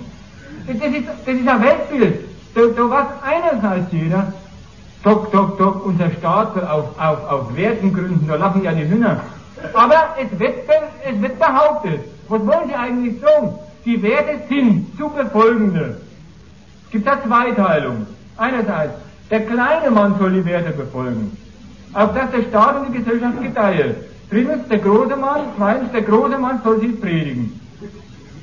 Der soll immer sagen, auf welche Werte es ankommt. Also, wenn der Schmidt auf dem evangelischen Kirchentag geht, macht er auch Wertedebatten mit Christen. Worüber geht's? Die Christen akkommodieren ihre Vorstellungen aus dem Evangelium den sozialen und Grundwerten und dem Getue von einem modernen Staat. Umgekehrt wird der Helmut Schmidt auch am evangelischen Kirchentag nicht versäumen zu sagen, dass das, was er macht, ja schon längst im Christentum angelegt ist. Der Hans Mayer, der ist Katholik, der ist im ZK bei den Katholiken. Der geht auf die katholischen Kirchentage. Was sagt der für die Katholiken? Na, die Katholen haben doch schon immer gesagt, wir haben moderner Staat gehört. Mit Glauben, mit Bescheidenheit, mit diesem und jenem, aber Grundwerte, die Christen sagen, genau, der ist ja auch Christ. Und merken noch nicht einmal, dass es ein Unterschied ist. Werte und christliche Glaubensnormen zu predigen und auf sie zu hören. Wer sie predigt, der tut sich ja gut. Das ist die Antwort auf die Frage, die vorhin mal, mal gestellt worden ist. Wer bloß auf die hören braucht, der immer schlecht. Das ist einmal eine Überlegung von einer ganz anderen Seite her. Wer sich die, die christliche Schafsnatur zu eigen macht, der ist ein Trottel, weil er das Programm abwickelt, das heißt, es kommt auf mich nicht so sehr an, als Bruder im Fleisch, denn als Bruder in Christus. Das ist was ganz anderes. Das ist eine Trennung von sich als Menschen mit Sorgen und von sich als Menschen mit Glauben. Es gibt also eine Professionalisierung des christlichen Glaubens. Dafür steht es, das ganze Kapitel für Versöhnung mit dem Weltlichen muss stattfinden in der modernen Gesellschaft. Es gibt eine, eine, ja, Professionalisierung, nicht nur bei Pfaffen, sondern auch bei Politikern. Politiker nehmen die Relikte des christlichen Glaubens, die wirklich nicht aus Kenntnis der biblischen Geschichte oder aus Kleinlichkeiten der Theologen zusammengeschnitzt sind. Relikte hast du nur so prinzipielle Grundsätze. Man soll sich mögen. Vorhin hat der, der, der Frank gesagt, der jetzt weg ist, hat gesagt, damit der Kampf aufhört. Der klappt natürlich auch nicht dran, dass irgendein Kampf deswegen zustande kommt, dass ich heute gegen das Christentum polemisiere. Ist ja bloß eine Erfindung. Der sagt ja, wenn, der macht ja den Umkehrschluss, weil es immer Kraft in der Welt, weil immer zu gekämpft wird, weil immer wer niedergemacht wird. Ist jedes Anhalten des Kampfes, jede Gegnerschaft, jede, jede Feindschaft begründen überhaupt, ist eigentlich ein Beitrag zum Kampf und insofern verurteilenswert, weil der Kampf soll doch aufhören. Er hat halt sein Gemüt, sein Christlich. Und jetzt sagt ihm, ja, Kampf ist übel. Gewalt ist schlecht, denkt er wahrscheinlich auch. Bloß, wo, was hilft das? Der Witz ist, er hat sein Urteil. Er ist mit sich im Reinen. Das macht dann Christenmenschen aus. Er ist einer, der verurteilt wirklich in seinem allerinnersten Innersten die Gewalt bis in Grund und Boden. Natürlich wird der sich hüten, einmal auf Parkuhr zu verzettern, weil er ist ja gegen Gewalt. Es kann ihm aber umgekehrt passieren, dass er von der Gewalt, die es gibt, einer drüber kriegt. Und da muss er sich als Christenmensch auch entscheiden, ob er sich wehrt oder nicht. In dem Widerspruch drehen sich alle Christen ewig um. Herrschaft gibt, also sagen sie, sind wir dafür, sind wir dagegen. Unter welchen Bedingungen dafür, wann ist was gerecht und so. Und da haben sie ja Anlaufstellen in der, in der öffentlichen Moral. Seid fromm und süchtig. Kann das Christentum als Parole ausgeben. Die Leute sind normalerweise bloß süchtig, soweit sie dazu gezwungen sind. Fromm, Minderheiten. Profis der göttlichen Liebe, Funktionäre des Glaubens, würde ich nie und immer so angreifen wie ein gläubiger Christ. Ich würde die anerkennen. Gerade ein gläubiger Christ, wie Sie hier auch aufgetreten sind, der soll sich freuen, dass die Kirche so ein mächtiger, vom Staat in Gang gehaltene Institution ist. Weil sonst hätte er mit seinem Glauben nichts mehr zu lachen. Der Witz ist ja gerade, dass die Funktionalisierung des Glaubens als Kirche, mit Kirchensteuer abgezogen, die Kirche leistet Nächstenliebe, praktische Dienste, als das sind Krankenhausschwesterler und, und äh, das ganze Getue. Also richtig Sozial Funktionen im Sozialstaat der Kirche überantwortet, auf dass sie sich in ihrem materiellen Wohltun, materielle Wohltaten für die Menschheit zeigt. Das vom Staat eingerichtet. Dadurch die Kirche benutzt, hofiert, mit Finanzmitteln versorgt und sie kann ihr Glaubenspropaganda sogar in Schulen und überall machen. Das ist eine komische Einrichtung. Die müsste einen normalen Christen eigentlich in Hochstimmung versetzen. Da darf er nicht darüber lästern, dass das professionalisiert ist, weil es sein Lebenselixier ist. Anders ist die Kirche nicht haltbar, weil sie nicht mehr die moderne Form der Moral ist, obwohl sie ist in Kombination mit der modernen Form der Moral brauchbar. Also, nahmen wir zurück zum Kirchentag oder zu ähnlichen Veranstaltungen. Wenn der Senator so und so, der Minister so und so und der Papst sich treffen, wird sich der Papst, wenn er nicht ganz spinnt, wenn er nicht total verrückt ist, hüten, seine Bibel dabei zu haben und daraus ist vorzulesen, wie jener Jesus nach Kapernaum ging. Da macht er sich lächerlich vor der Öffentlichkeit, weil die Zubereitung der Moral von der Geschichte will modern gemacht sein. Also muss er sich in den Jargon der Politiker einfinden und muss sagen, das Christentum lehrt. Und dann kommt das Prinzip, aber nicht ein biblischer Geschichte. Das ist der Unterschied von einer öffentlichen christlichen Diskussion zur Kirche. Intern kann sich natürlich die Kirche und die Pfaffen Sie können sich einen Streit leisten über, wie war es denn gemeint, das Evangelium. Aber das ist eine interne Angelegenheit, die heute schon keinen mehr weiter juckt. Nochmal anders. Woran sich manche Christen stoßen, ist nur eins. Es gibt eine Kirchenpolitik oder Glaubenspolitik. Es ist die Vereinigung derer, die glauben, zu einer Lobby geworden, zu einer Pressure Group, zu etwas, worauf die Demokraten aufmerken müssen, ob sie denen widersprechen oder nicht in moralischen Auffassungen, also Paragraph 218 so als Beispiel. Das, da muss man darauf aufmerken, dass man doch keine Wählerstimmen verschenkt. Also muss man hin und muss mit denen reden. Man muss auch was über Nächstenliebe sagen. Man muss auch was sagen, dass man gegen Gewalt ist. Immer wieder. Und zwar muss das immer der sagen, der sie ausübt, die Gewalt. Christen hören sich das gern an, stimmen mit überein. Denn das kommt an Christen natürlich nicht in den Sinn, es sei denn, er dreht völlig durch. Und gewahrt nimmer, dass sein Glaube ja bloß eine Trennung, die eine Seite von ihm selber, von seinem wirklichen Leben ist. Wenn er da ernst mitmacht, dann dreht er durch, wenn natürlich ein Gewalttäter, wie ein Herrscher oder ein Politiker, sagt, er ist gegen Gewalt. Dann packt er den am Selbstbinder und sagt, was hast du gesagt, du übst doch täglich Gewalt aus. Es passiert aber relativ selten.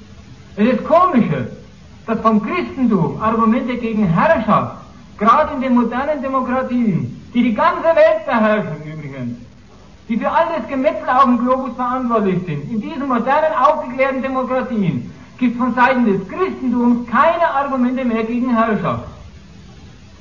Es gibt für nützliche Herrschaft Argumente und die haben sich gewaschen. Das sind Argumente, die stinken deswegen zum Himmel, zum Herrgott persönlich hinaus. Weil sie nur eine sagen, Religion lohnt sich heute. Religion geht eine, und insbesondere im inbrünstigen Glauben, geht eine vorbildliche und funktionierende Symbiose mit der Macht ein. Jetzt zum Schluss.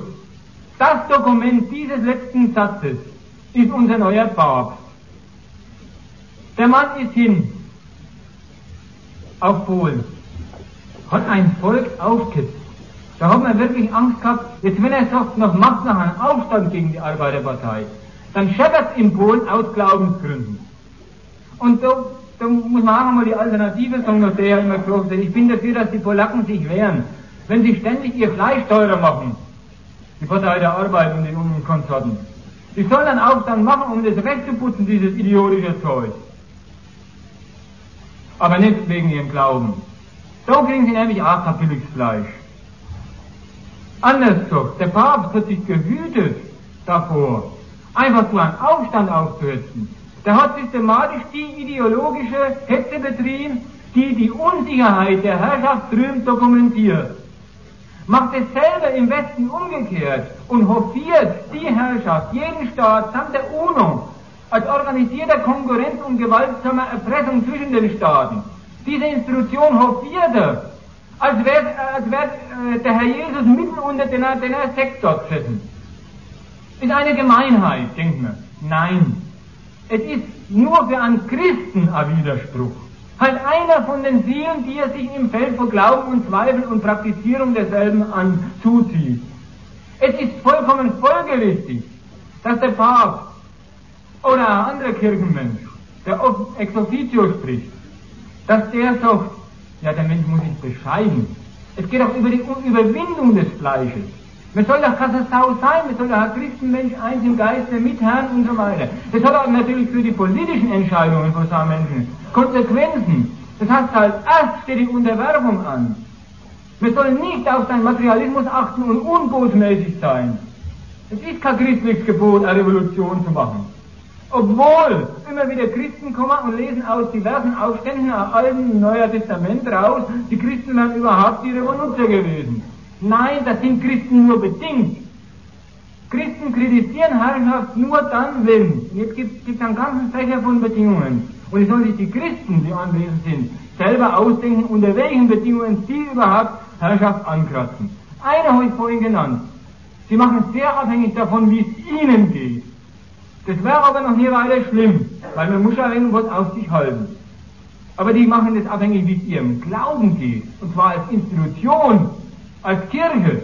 Wenn sie nämlich nicht so hofiert werden wie im Westen, dann werden die ganz anders, die Burschen. Blick auch nach Osten. Keine Heilslehren war am Anfang so. Mag der moderne Geist, bis auf die einen, die, die schon 2000 Jahre, also viel älter als der Marx, ne, die schon 2000 Jahre grassiert. Man, man diskutiert so über Religion heute. Braucht man eine Religion? Vorhin das Exemplar äh, von Argument des Ehrenführer, der jetzt weg ist. Ja klar, das gibt eine Sicherheit, das gibt mir einen Halt. Religion in Konkurrenz mit Psychologie. Wie werde ich mit mir fertig?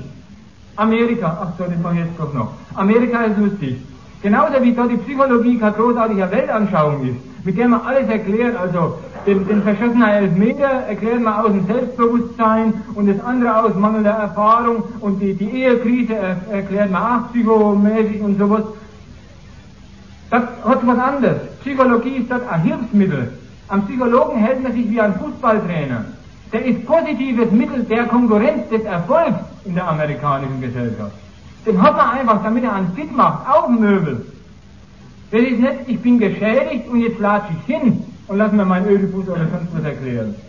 Das ist ein ganz anderes Verhältnis, ein aktives Verhältnis zur Psychologie, die ist integriert als, das ist ein, ein Beraterjob für Erfolgsmenschen.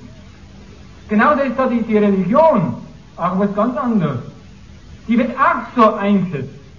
Und da gibt es die, diese Spitze nicht der Heuchelei, sondern der öffentlich dargebotenen Heuchelei. Da wird einmal öffentlich gebetet, wenn ich ja Präsident bin. Also, ich komme aus dem Pentagon, beschlossen ist, da haben wir jetzt 600 Tonner Bomben hinunter da hinten auf, auf Kambodscha. Und dann wird einmal öffentlich gebetet, damit jeder sieht, dass das eine schwere Entscheidung war. So was gibt in dem Land. Und das Komische ist, dass die Christen an solchen Stellen mitbeten, eventuell sogar vom Monitor. Jetzt wieder zurück zu keiner Heilslehre. Es gibt nur eine erlaubte Heilslehre. Eine, die wirklich nicht den Übergang zur Praxis, zur Durchsetzung auf der Welt mehr machen will. Die nicht sagt, es muss ein Leben entsprechend meiner Lehre stattfinden, sondern diese Lehre soll in dem Leben, das stattfindet, Gültigkeit besitzen. Das ist Christentum. Christlich Leben was ist das? Das ist Christenbetrag. Da genügen fünf Stück, dass sie sich in die Haare roden wie, wie die Säue. Weil dort sind sie alle ihr Evangelium raus und finden Vorschriften noch und noch und das sind alles keine gescheiten, deutlichen Vorschriften. Da hat ja der Koran einiges voraus. Der sagt, soll kein Schweiner essen, ja, isst mal halt kein Schweinerfleisch. ist doch mal das Sachen. Ne? Nein, in der Bibel sieht es anders aus. Da sind die Vorschriften immer gleich als Prinzipien da. Und zwar als Prinzipien, wo jeder moderne aufgeklärte Mensch weiß, das zu praktizieren geht nicht. Also muss ich ja aber hinterher sagen. Aber man muss es immer zu streben, sich bemühen, versuchen, probieren. Die Heilslehre, die ist gestattet. Was ist denn ihr ganze, ganze Trick? Eben das, was mit dem Glauben an Gott überhaupt so ist. Und was ich am Anfang absichtlich vergessen habe. Dass natürlich für den Glauben, Gläubigen an Gott die Welt ein Durchgangsstadium ist. Für den ist die Welt und die Bewährung in ihr bloß die eine Hälfte seines Lebens. Und das meine ich jetzt nicht, nicht jetzt bloß in dem äh, Sinn, hinterher äh, werde ich selig, ewiges Leben und so. Klar, das steht in der Bibel. Aber das ist eine praktische Haltung zur Welt. Es gibt in dem Leben, das ich leben muss, eine Form des Zurechtkommens dadurch, dass ich mein andererseits, mein geistiger, gläubiger, in Gott einiger, friedfertiger und sonstige Natur betätigt. Gegen meine übler Natur. Dass ich nicht nur Sünder, sondern auch Beistiger bin. Dieses Hin und Her, das ist eine gestattete Heilslehre. Denn die ist brauchbar. Und das ist die Auflösung von Marx Spruch über den abstrakten Christenmenschen in der Warenanalyse. Es ist die dem Kapitalismus adäquate Religion, wenn Mensch sich einerseits versucht durchzuschlagen und bei Misserfolg wie bei Erfolg noch eine ganze Weltanschauung darüber parat hat, warum so ist. Der Herrgott hat es gewollt. Es gibt einen obersten Richter, der wird schon wissen, warum so ausgegangen ist. Der wird schon wissen, warum er draufhören muss oder anderes draufhören vorschreibt. Das Gebet zu Gott wird in der modernen Welt immer zu einem Zeugnis dafür, dass sich Religion lohnt oder auch nicht lohnt. Die meisten von denen, die beten, treten den furchtbaren Beweis an, dass es sich nicht lohnt. Allerdings auch den Gegenteiligen, dass mit ihnen, gerade weil sie beten, einiges anzustellen geht, also die Religion insgesamt, auch der moderne Glaube, sich für die moderne Herrschaft außerordentlich lohnt. Das mache ich erstmal Schluss unterbrochen hat, also nicht, nicht gelassen hat, du sollst das nachdenken.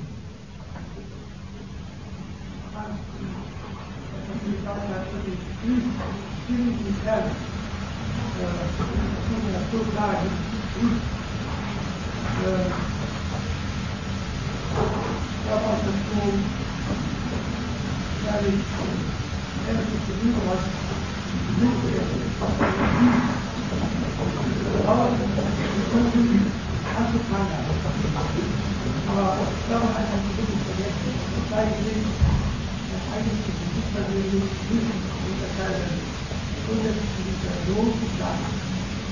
Solltest du nicht tun.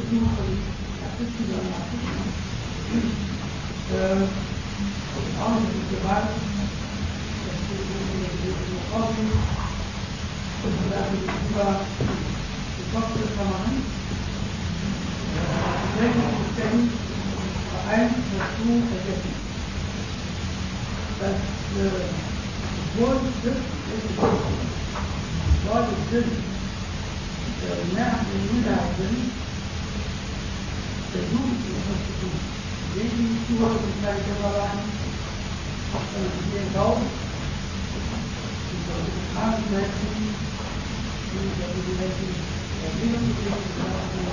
und keine Kameraden, sondern sie gehen raus, sie sollen Krankenmenschen, die Menschen erleben, die beide Dinge, die Menschen großen Dinge werden können, auch das Leben in der Leben.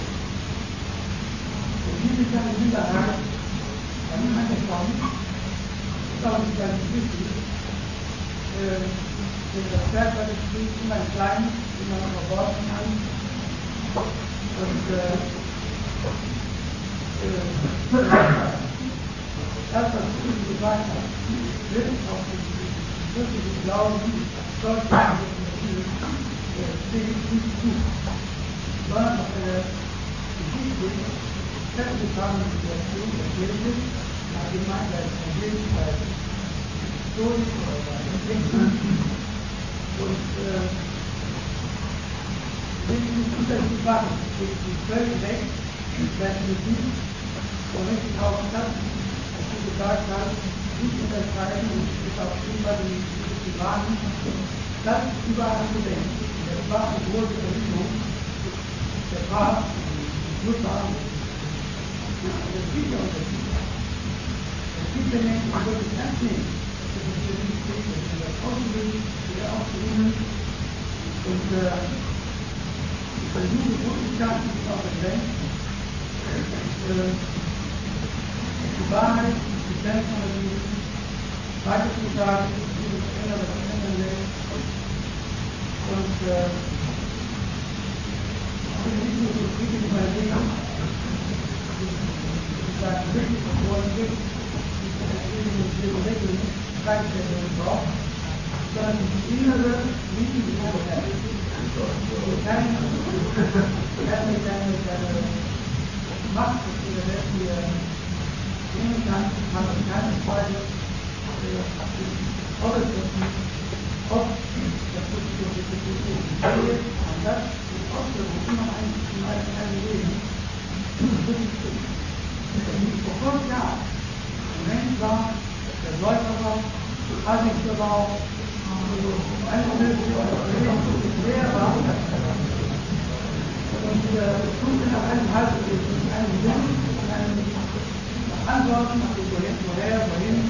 das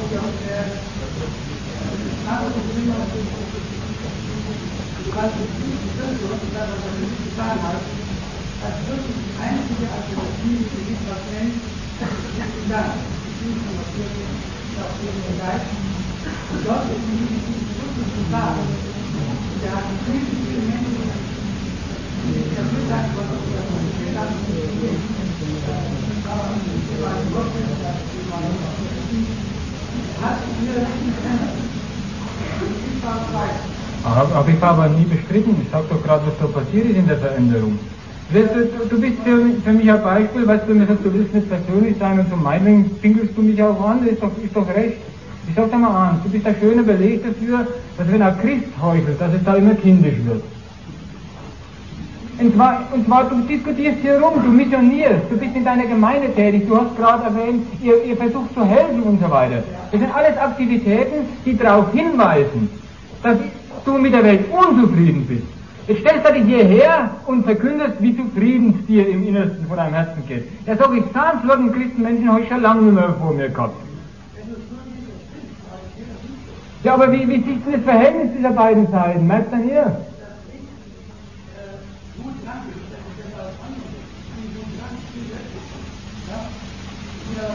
Gott, mein Leben ist auch gut. Das ist doch nicht mein Urteil. Ja, eben. Aber ich habe am Anfang gesagt, wenn man selber Arschloch ist, muss man sagen, es gibt einen Herrgott. Das ist der einfachste Weg.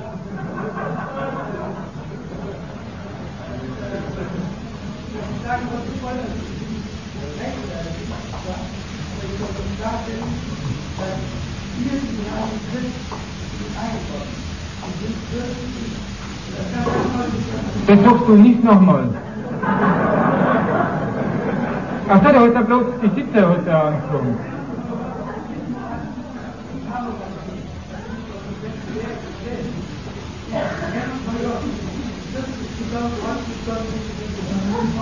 Lasst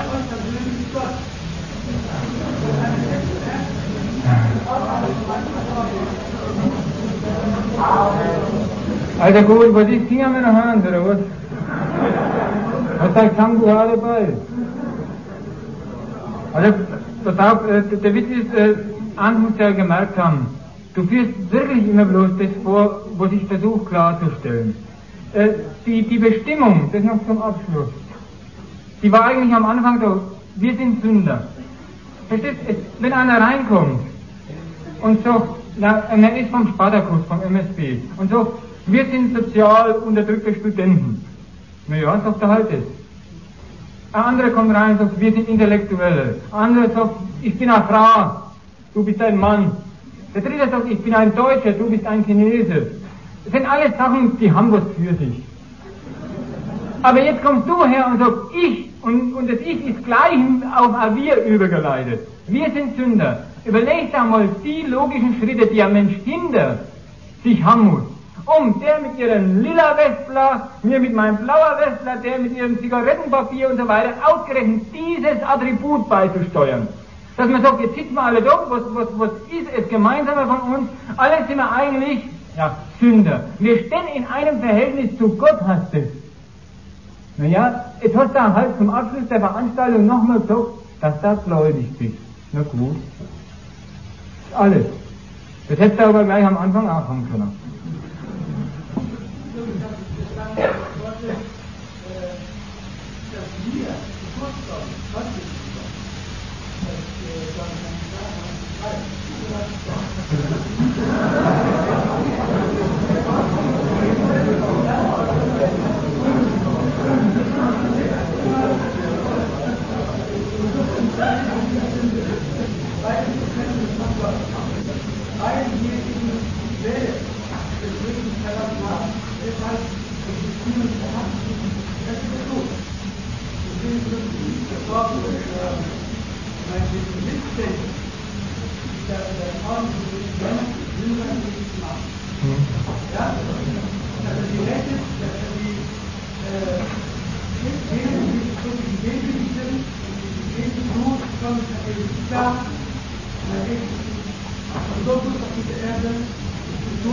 das ist die Durchgangsstufe, ne?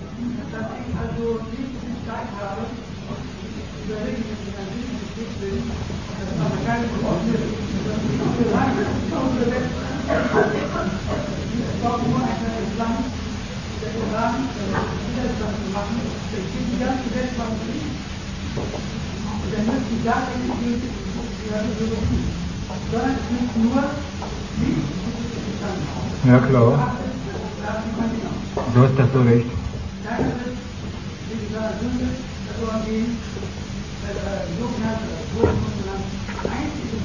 Hm.